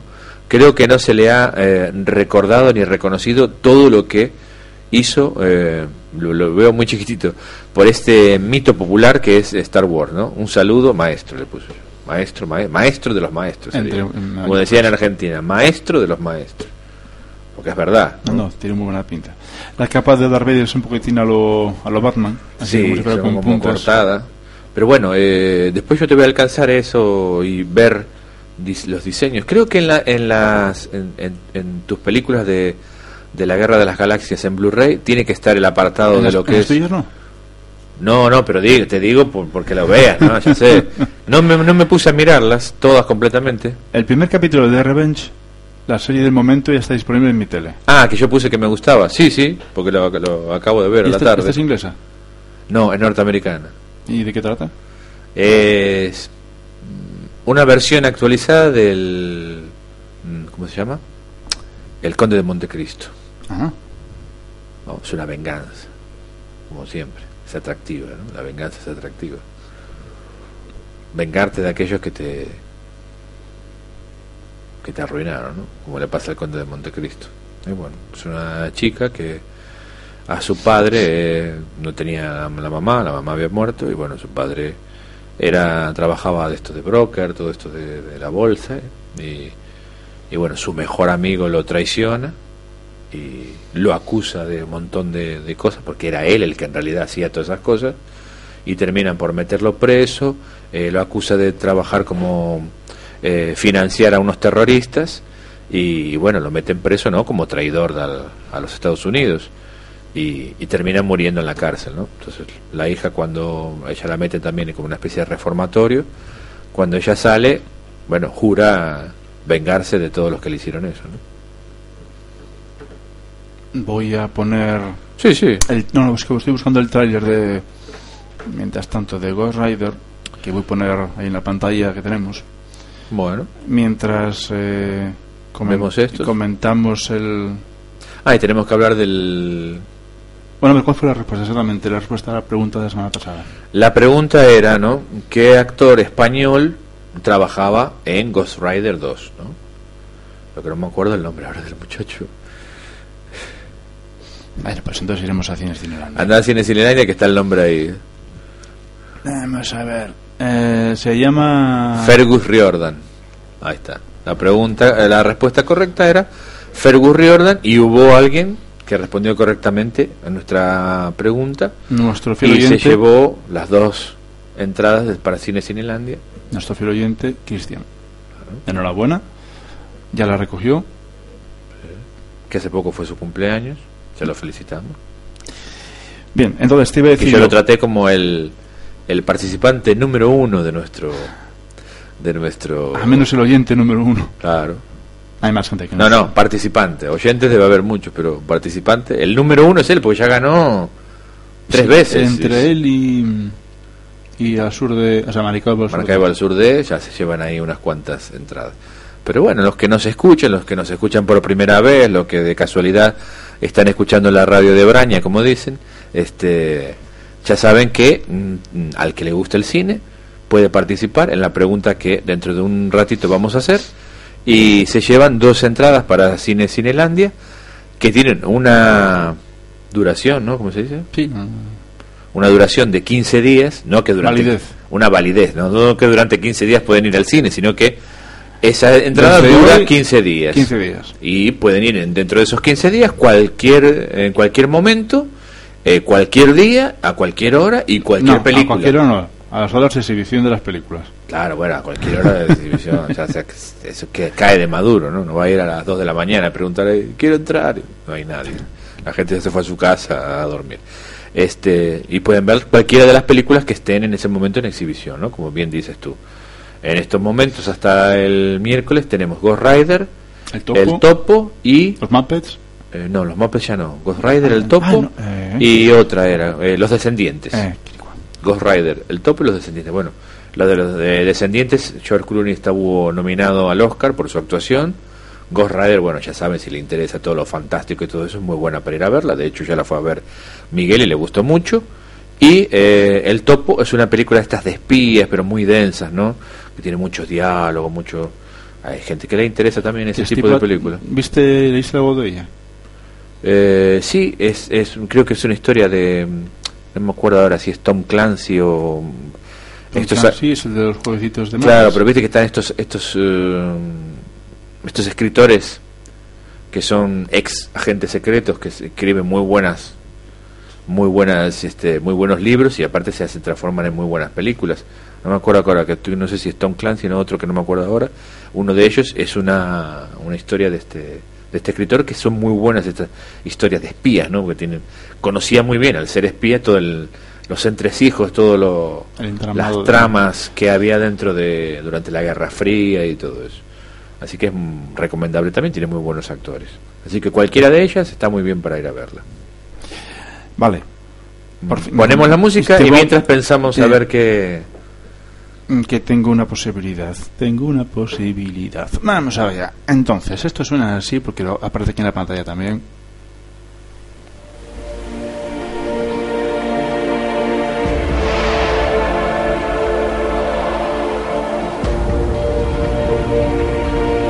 Ese ser no tiene conciencia. Solo hambre. El motorista aparecerá. Y cuando lo haga, destruirá a todo el que se lo merezca.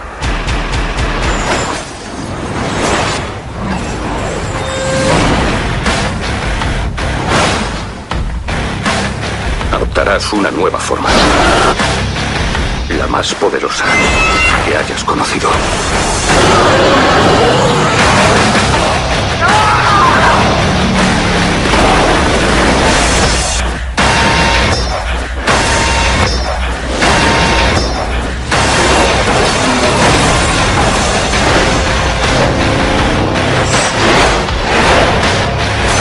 No te tengo miedo.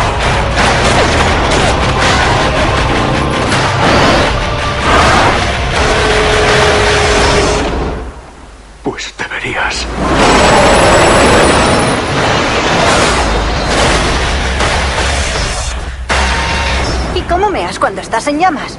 Eso es increíble.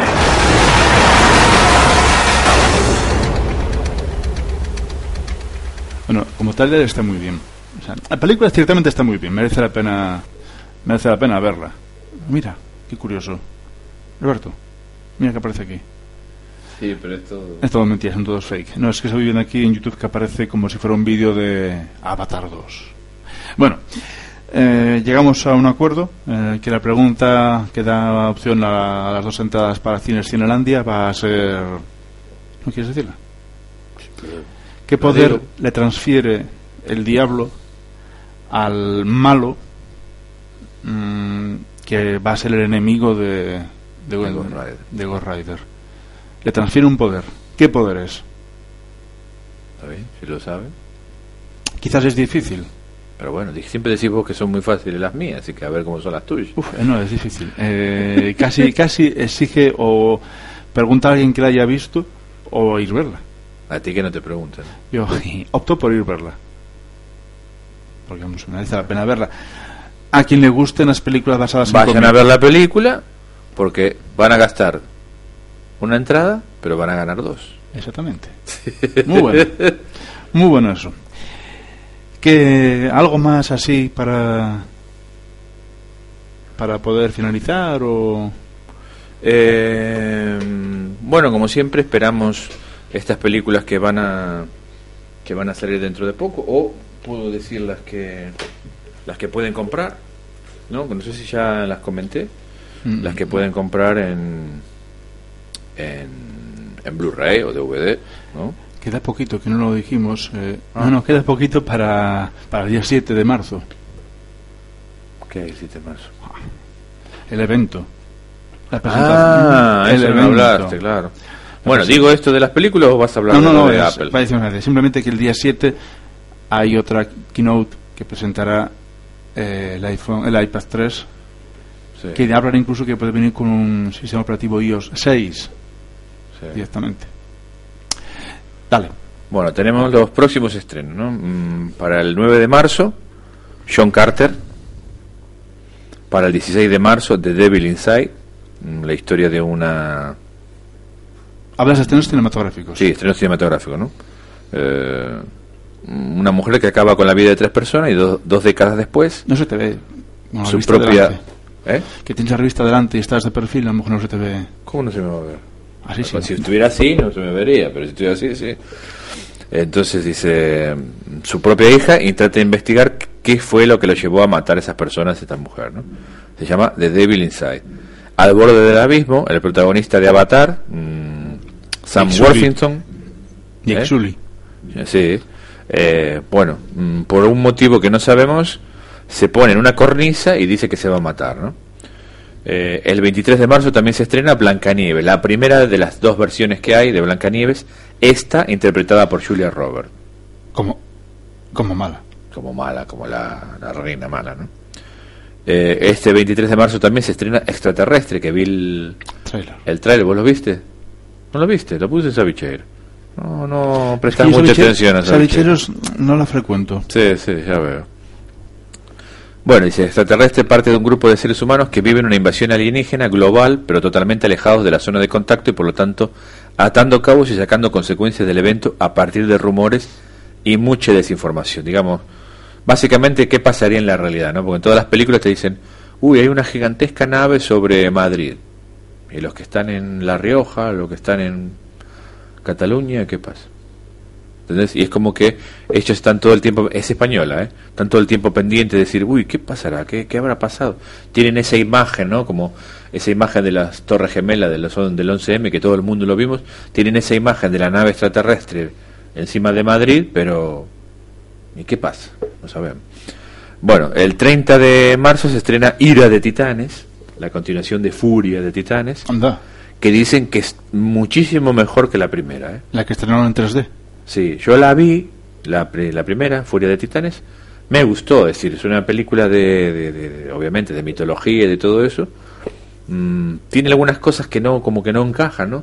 Una especie de humor que no termina de cuajar ahí un poco, unos personajes eh, no bien utilizados, ¿no? Como que no, no profundizan en los personajes. Y a la última media hora es como que dijeron, ala, vamos a terminar esto porque ya no da para más. Y pasa como un, como un soplido, ¿no? La última hora. Este, y dicen que esta- Eolo y... Claro, pero dicen que esta es mucho mejor, está mejor hecha, mejor hecho los efectos que criticaban mucho. Yo no, no- la verdad que no noté que sean muy malos los efectos. Dicen que sí el 3D estaba mal hecho. Yo como no la vi en 3D, la vi en casa, no puedo opinar sobre eso. Pero me, me gustó, la verdad que me gustó. Ya me había gustado la primera versión de 1980. Este y el 30 de marzo se estrena esta tan esperada por todos los que le gusta eh, el terror, el gore y todo eso y las películas de zombie, Rec 3, Génesis, ¿no? Otra película española. Mira, tenemos justo dos películas de, de género eh, eh, españolas, ¿no? Entonces, en Rec 3 Génesis, bueno, se aclara un poco el origen de esta infección, se va un poco hacia el pasado, pero también un poco hacia el futuro, ¿no? Este, no son los dos directores de las dos primeras, sino que es uno solo que mm, toma las riendas de esta, de esta última película. Bueno, a ver qué pasa, ¿no? Esas son las que pueden ir a ver al cine, no sé, ¿qué, qué te gustaría ir a ver a vos? John Carter, seguro, ¿no? Sí. Y las que podemos comprar, mm, aquellos que podemos, tenemos dinero o lo que no, o yo me tengo que aguantar a muchas veces. Eh, tenemos Cowboy and Aliens, que no sé qué te parece, porque vos ya las tenés, no sé quién te la habrá regalado. Este, Pues un día apareció en casa allí. Sí, sí, sí. Mira, mira, mira, estaba envuelta y esas cosas. Este, Me gustó mucho. Cowboy- Cowboys, Cowboys and Sí, es, un- es una buena orientación de un tema que realmente no se mezcla ni o sea, Sí. es agua y aceite, Es pero está bien orientado. El cómic era el cómic era cómico, digamos, era como como decir, ¿qué podemos mezclar que no tiene ni puñetero que ver? Aliens ¿no? y vampiros. Claro. Ya hablamos del tema, me parece, de todos modos. Y entonces mm, después fue el, el guion era en el principio la película también cómica, hasta que después se fue haciendo cada vez más seria y terminó teniendo el tinte de aventura, ¿no? Épica. Eh, Juego de Tronos, esta espectacular serie que, que vemos en HBO Olé en Estados Unidos y en Canal Plus en España, eh, muy, muy premiada, eh, muy bien criticada, con muchos seguidores y ya podemos comprar la primera temporada a partir del día 6 de marzo. Juego de Tronos en no, Blu-ray. no se lo digas a nadie, lo estoy descargando. Ah, mira. No lo digas, no hay que decirlo eso. Claro, Eh, ¿cuántas temporadas son? Bueno, son cuatro libros, me parece, ¿no? Por ahora hay una sola. Que es y, un y- es- y- y va a empezar la segunda temporada. Que sería el primer libro. Creo que son cinco o seis libros. ¿eh? O sea, va a haber cinco o seis temporadas.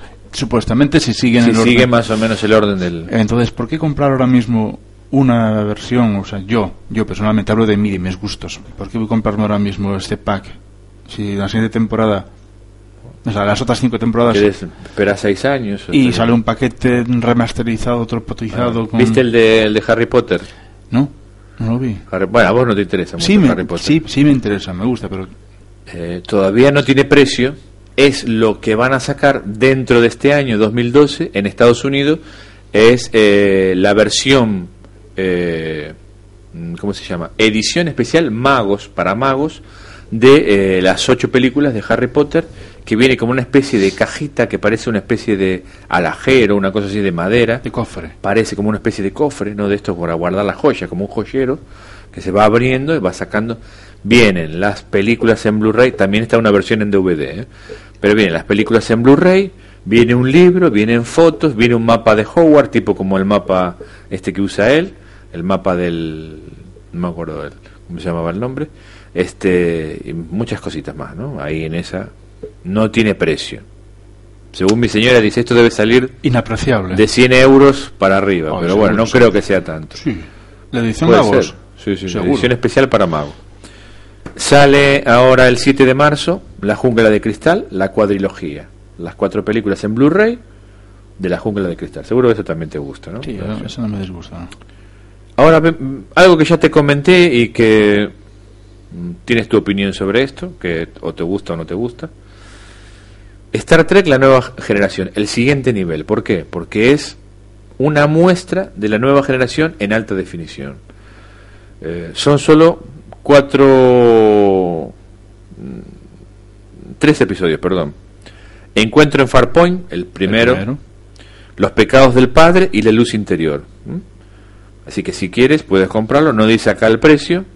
Este Mira. es un solo disco en Blu-ray Si hubieran puesto, para que veas más o menos cómo se va a ver, ¿no? si Las hubieran puesto, se por hicieron. ejemplo, eh, eh, el, el episodio que se hizo película mm, en el que convierten a Picard, por ejemplo, como a- en Borg, ese sí lo compraría.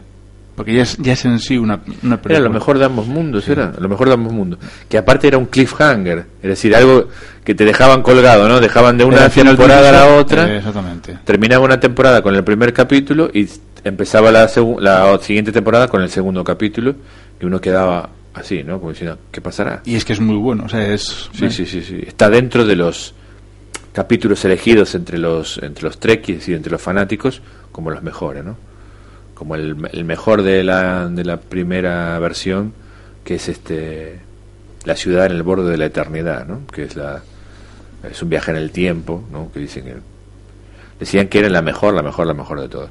Eh, bueno, también pueden comprar Amanecer, Crepúsculo Amanecer, parte 1, que también va a partir del 9 de marzo. Pero que... mm, Ah, eh, Blu-ray. verdad que son, las dos, son dos partes, es. Sí, está Amanecer parte 1 y ya creo que salió en el cine la parte 2, ¿no? No lo sé, hay que preguntarle a Penélope. Sí, creo que ya salió. Eh, Hostel 3, estas series que no me gustan a mí, no las veo porque son puro gore, puro... El 13 de marzo. Nikita es una serie, el- dice, la primera temporada completa, The Complete First Season, Nikita. es una nueva versión de una nueva versión, ¿no? Porque viste que primero hubo una de Luc Besson, hizo una película que se llamaba Nikita, asesina. Sí, sí, sí. Este, después hubo Una serie. eh, eh, por Bridget Fonda, estamos todos con los Fonda. Bridget Fonda hizo la versión norteamericana de Nikita, que era una película francesa. Después hubo una serie norteamericana y ahora hay la segunda versión de la serie norteamericana. Que, que bueno, trabaja, a ver cómo se llama la chica esta, Maggie Q, ¿no? Que es media como europea, japonesa, no sé qué es. Eh, el pack de la cosa, que trae las dos películas. Andan. Ese te interesó, ¿eh? Me. Sale justo, justo, justo el día de mi cumpleaños. ¿Qué Mira qué cosa. trastada? ¿Qué es eso? No se te puede regalar. No, este, son dos discos y bueno, en uno está la primera versión de 1980 y pico, que es de, John Carpenter. de- exactamente, de Carpenter, y mm, la nueva, que es de este director mm, un poco raro, ¿no? Matt, Matthijs van Eijingen Jr. Joder, me encanta esa. Tienes un don de lenguas, ¿eh? Matthijs van Eijingen Jr. Y bueno, Joe Carpenter la primera, ¿no? ¿La viste, la cosa? La 1. La La la 2. dos. No, todavía no la vi. no. Está ahí, tipo como lo que te pasa a vos con Ghost Rider, que decís, Pero me dijiste que, bueno, la, versión, la, la primera versión es el asentamiento americano y la otra es el asentamiento ruso. Sobre, era ruso, ¿no? Noruego. Noruego. Del cual hablan en la- Claro, en la primera película te muestran, viste que empieza con un perrito corriendo y corriendo ahí en la nieve. Y en eso ves que sale un helicóptero y un tipo Y sí, disparándole. tratando de dispararle. ¿Pero qué hacen estos locos que lo quieren matar? Claro, No al final terminan perro. muriendo, chocando y no sé qué, mueren los, los noruegos o sale uno y le quiere matar y ellos terminan por matarlo porque no quieren que maten al perrito. qué sé yo. Pero claro, no saben que el perrito ese en realidad es una criatura extraterrestre, una la cosa de la película. Sí, es la copia, porque es... Y entonces, esta. Que, ah, está bien, está bien, que es una copia de un perro, ¿no? No es en realidad un perro la co- original. La, causa lo que hace es copiar a un anfitrión. Y entonces dijeron, que, eh, hacemos una precuela y entonces contamos qué pasó en esa. Que si bien algo se ve en la primer parte, cuando ellos van hasta la base noruega a ver qué pasó, encuentran todo quemado, eh, cadáveres, gente que es desesperada por escapar de un lugar, bueno, una serie de cadáveres no. no entienden muy bien qué fue lo que pasó, pero ven que hubo un desastre impresionante y estos dos que se volvieron locos, ¿no? Que era el piloto y el que trata de buscar. Y entonces esta otra segunda película te cuenta eso, ¿no? Cómo llegaron a ese estado. Te cuenta que son ellos los que realmente encuentran al extraterrestre, ¿no? Dentro de un bloque de hielo y bueno, lo que va a pasar después. Una criatura bastante extraña, igual de todas maneras, ¿no? Un poquito Eh, eh, Love- eh, Love- Lovecriana, o sea, un poquito... Sí, sí, sí, sí, sí, sí. Es muy. Dentro de lo que siempre hablan, es decir, tanto el monstruo de Alien, ¿no? Como esa primera Alien en que no se, no se, durante toda la película no se sabe bien cómo es el Alien, ¿no? Porque te va mostrando como partes, o, o las manos, o solamente la, la mandíbula, o, ¿no? Es muy raro. A último atrás. momento, cuando Sigourney Weaver está escapando, aparece ese ser así. eh, eh, casi divino, ¿no? Casi un, un dios, una especie de dios, porque es algo muy superior al ser humano, es una idea muy Lovecraftiana, ¿no? Un- una criatura extraterrestre a la que los Poderosa, humanos, muy poderosa. muy poderosa, a la que los humanos le da exactamente lo mismo, ¿no? Puede matarlos o comerlos o hacer lo que quiera con ellos. Que bueno, no, se ve en la link que el, el hombre puede con... Sí, sí, sí, al final termina, termina, ¿no? Pudiéndolo, pudiéndolo liquidar. Este, y en esta, bueno, es algo muy parecido, ¿no? Bastante, bastante extraño. Lo que me decían, mm, alguien que la vio también y que coincido con, con él, que es justo, este, que, que no terminas de mm, encariñarte con los personajes, ¿no? Es como muy rápida la película, ¿no? Entonces vas viendo que la gente va muriendo y no terminas de crear ese lazo afectivo que tiene que haber entre el espectador y el personaje para que vos digas, ¡ay, Hablas de pobre!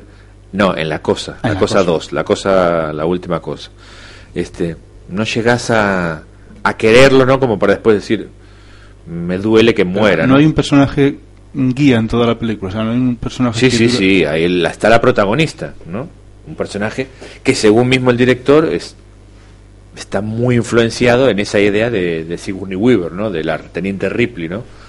Una mujer que tiene más, eh, eh, más cabeza, ¿no? Para dirigir a un grupo de hombres en una situación extremadamente Desesperada. ¿no? Ella puede tener la, la, la mente fría para de- tomar ciertas decisiones, que ahí se ven que son muy buenas las decisiones que toma, para evitar ¿no? la masacre total, o que esa criatura en último, en último instante hasta piensan, bueno, no es importante que nosotros vivamos, sino que es importante que no llegue a salir de acá. Porque si llega a salir y se empiezan a, a- a contagiar no todo el mundo, esto se transforma en el planeta de esta criatura. Eh, en ese sentido está muy buena, ¿no? Eso, sí, pero tiene esos defectos, ¿no? Como Este que pasa muy rápido la película.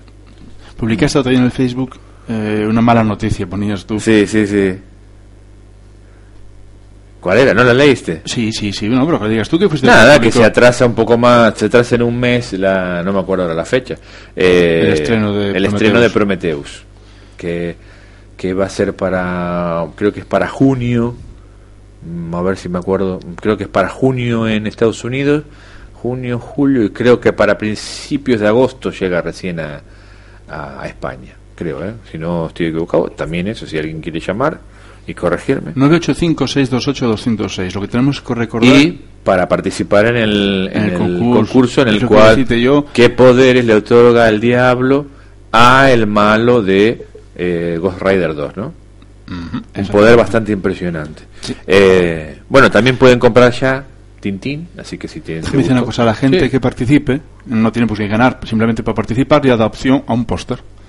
Tenemos la suerte de que nos está dando cada poco tiempo pósters cines Sí, sí, sí, sí, muy buenos, ¿no? Para el que le gusta el cine y eso, para coleccionarlos y buscarlos. Bueno, ya pueden comprar las aventuras de Tintín, bueno, todavía no, para el 20 de marzo. Y Mientras duerme, otra película que me recomendaron, que la viera, es una película española, eh, dirigida por Jaume Balagueró y mm, actor Luis Tosar, principal, ¿no? Después lo demás, Marte Tur, Alberto San Juan, Pep Tosar, Carlos Lazarte, Petra Martínez, Manuel Dueso, Amparo Fernández, Oriol Genis y Almeida. El 20 de marzo sale también una película eh, como de un thriller, ¿no? Un thriller psicológico, así como que te va llevando. Te dicen que, que estás en tensión todo el tiempo. Eh, seguimos. Monty Python, Los Caballeros de la Mesa Redonda. La escena en 20 Blu-ray. de marzo en Blu-ray. De Vampire Diaries, las diarios o crónicas vampíricas en castellano, la temporada 2. Mm, Siguiendo la línea, ¿no? De la tipo crepúsculo, así. Vampiros adolescentes con problemas. Los Tres Mosqueteros, creo que la fuiste a ver tú, ¿no? No, ¿La fuiste a ver? no, la película. ¿La nueva en 3D? Sí. No. Bueno, ya sale en Blu-ray para el 27 de marzo. No, no, no la vi, ¿qué va? El gato con botas. Esa sí que... eh, ¿La viste? No, no. Bueno, el gato con botas. El 28 de marzo sale en Blu-ray, que es Blu-ray, DVD y copia digital, ¿eh? como hacen todos los, los productos de, de este, de Dream, DreamWorks. Y el pack Rob Zombie, que es un director de, de películas así de terror gore, que son Los Renegados del Diablo, La Casa de los Mil Cadáveres y Halloween 2, dirigidos todos por Rob Zombie, que a su vez era un cantante, ¿no? Un, era un, sí, un cantante, tenía su grupo de heavy y después se dedicó a hacer películas. Y bueno, hizo esas tres películas que son bastante conocidas dentro de el mundillo de la gente que le gusta las películas de terror. Eso. Los Renegados del Diablo, La Casa de los Mil Cadáveres y Halloween 2. Eso sale el 28 de marzo. Y bueno, no digo más nada. Hasta luego, hasta luego, Pea. Cocodrilo. Que veré, a ver, que, que- eh, tenía mucha información acá, Mucha. ¿Te información. interesa? Es muy rica esta revista Ah, de información. Bueno, ¿qué hora es? Uf, las nueve y cuarto. Ya podemos ir terminando, si no cansa la 43, gente. hablábamos y que íbamos a tomar solamente una hora y Sí, media. sí, llegando- al final nos pasamos 15 minutos. Por culpa mía, ¿eh? Bueno, eh, insistimos en la pregunta: ¿qué poder otorga el diablo al malo de Ghost Rider 2? Un poder, así como le otorgó a Ghost Rider eh, en la primera parte el poder que tiene, Jinete Sí. Fantasma, a este otro le otorgó un poder, a este malo. Que en el tráiler que viste hace un momentín, eh, bueno, que pusimos aquí en, la pantalla, en la pantalla esta digital que tenemos delante, eh, es un personaje que tiene el pelo blanco y largo. Ese es el malo. ¿Qué poder tiene? Rasputín. Rasputín, Rasputín, cuando me las quieras. Bueno, pues eh, ponemos la sintonía esta maravillosa, como digo siempre, de... de... Salvicheros. Y nos despedimos. Bueno, ¿Qué les pareció el programa? ¿Les gustó mucho? Bueno, me alegro. O sea, ni sí ni no, ni todo lo contrario. Eh, a mí me gustó, va. Fue cortito, Cortito. impactante. 1 hora 45 cortito. Vale, sí, 15 minutos menos de lo Bueno, habitual. 15 minutos menos, o, o- o más Ah, todavía. sí, a veces, sí, a veces son dos horas y bueno. 10, pero bueno. Terminemos. Recordad visitar el perfil de Facebook, Sabicheiros. Donde se van a enterar de las cosas que hacemos, las cosas que hicimos hoy, porque él va poniendo lo que. lo hacer. ¿O no pusiste? Puse una cosa solamente. Bueno, vale. Nada, no recuerden eso. Pero bueno, vayan a Sí, Facebook, recuerdo ahí tienen la. Ahí tienen la pregunta, ahí, ahí tienen que hacer la re- dar la Ahí respuesta Roberto publica para poder ganar frecuentemente Sí. temas de esos que nos interesan. Sí, sí, también. Y, y nada, eso. Y bueno, nada más. Perfil de Facebook, eh, 985-628-206, ahí podéis participar, eh, preguntar, eh, criticadnos, lo que queráis. Pero todo de frente, no lo hagáis por la, espalda, por la espalda, a la cara. Hay que criticar a la cara. ¿Quién critica por la espalda? Más de uno. Sí. Le voy a cortar la lengua al que hable mal de nosotros. Mejor que no me entere. Tal vez. Estoy enojado. Chao. Tienes el huevo.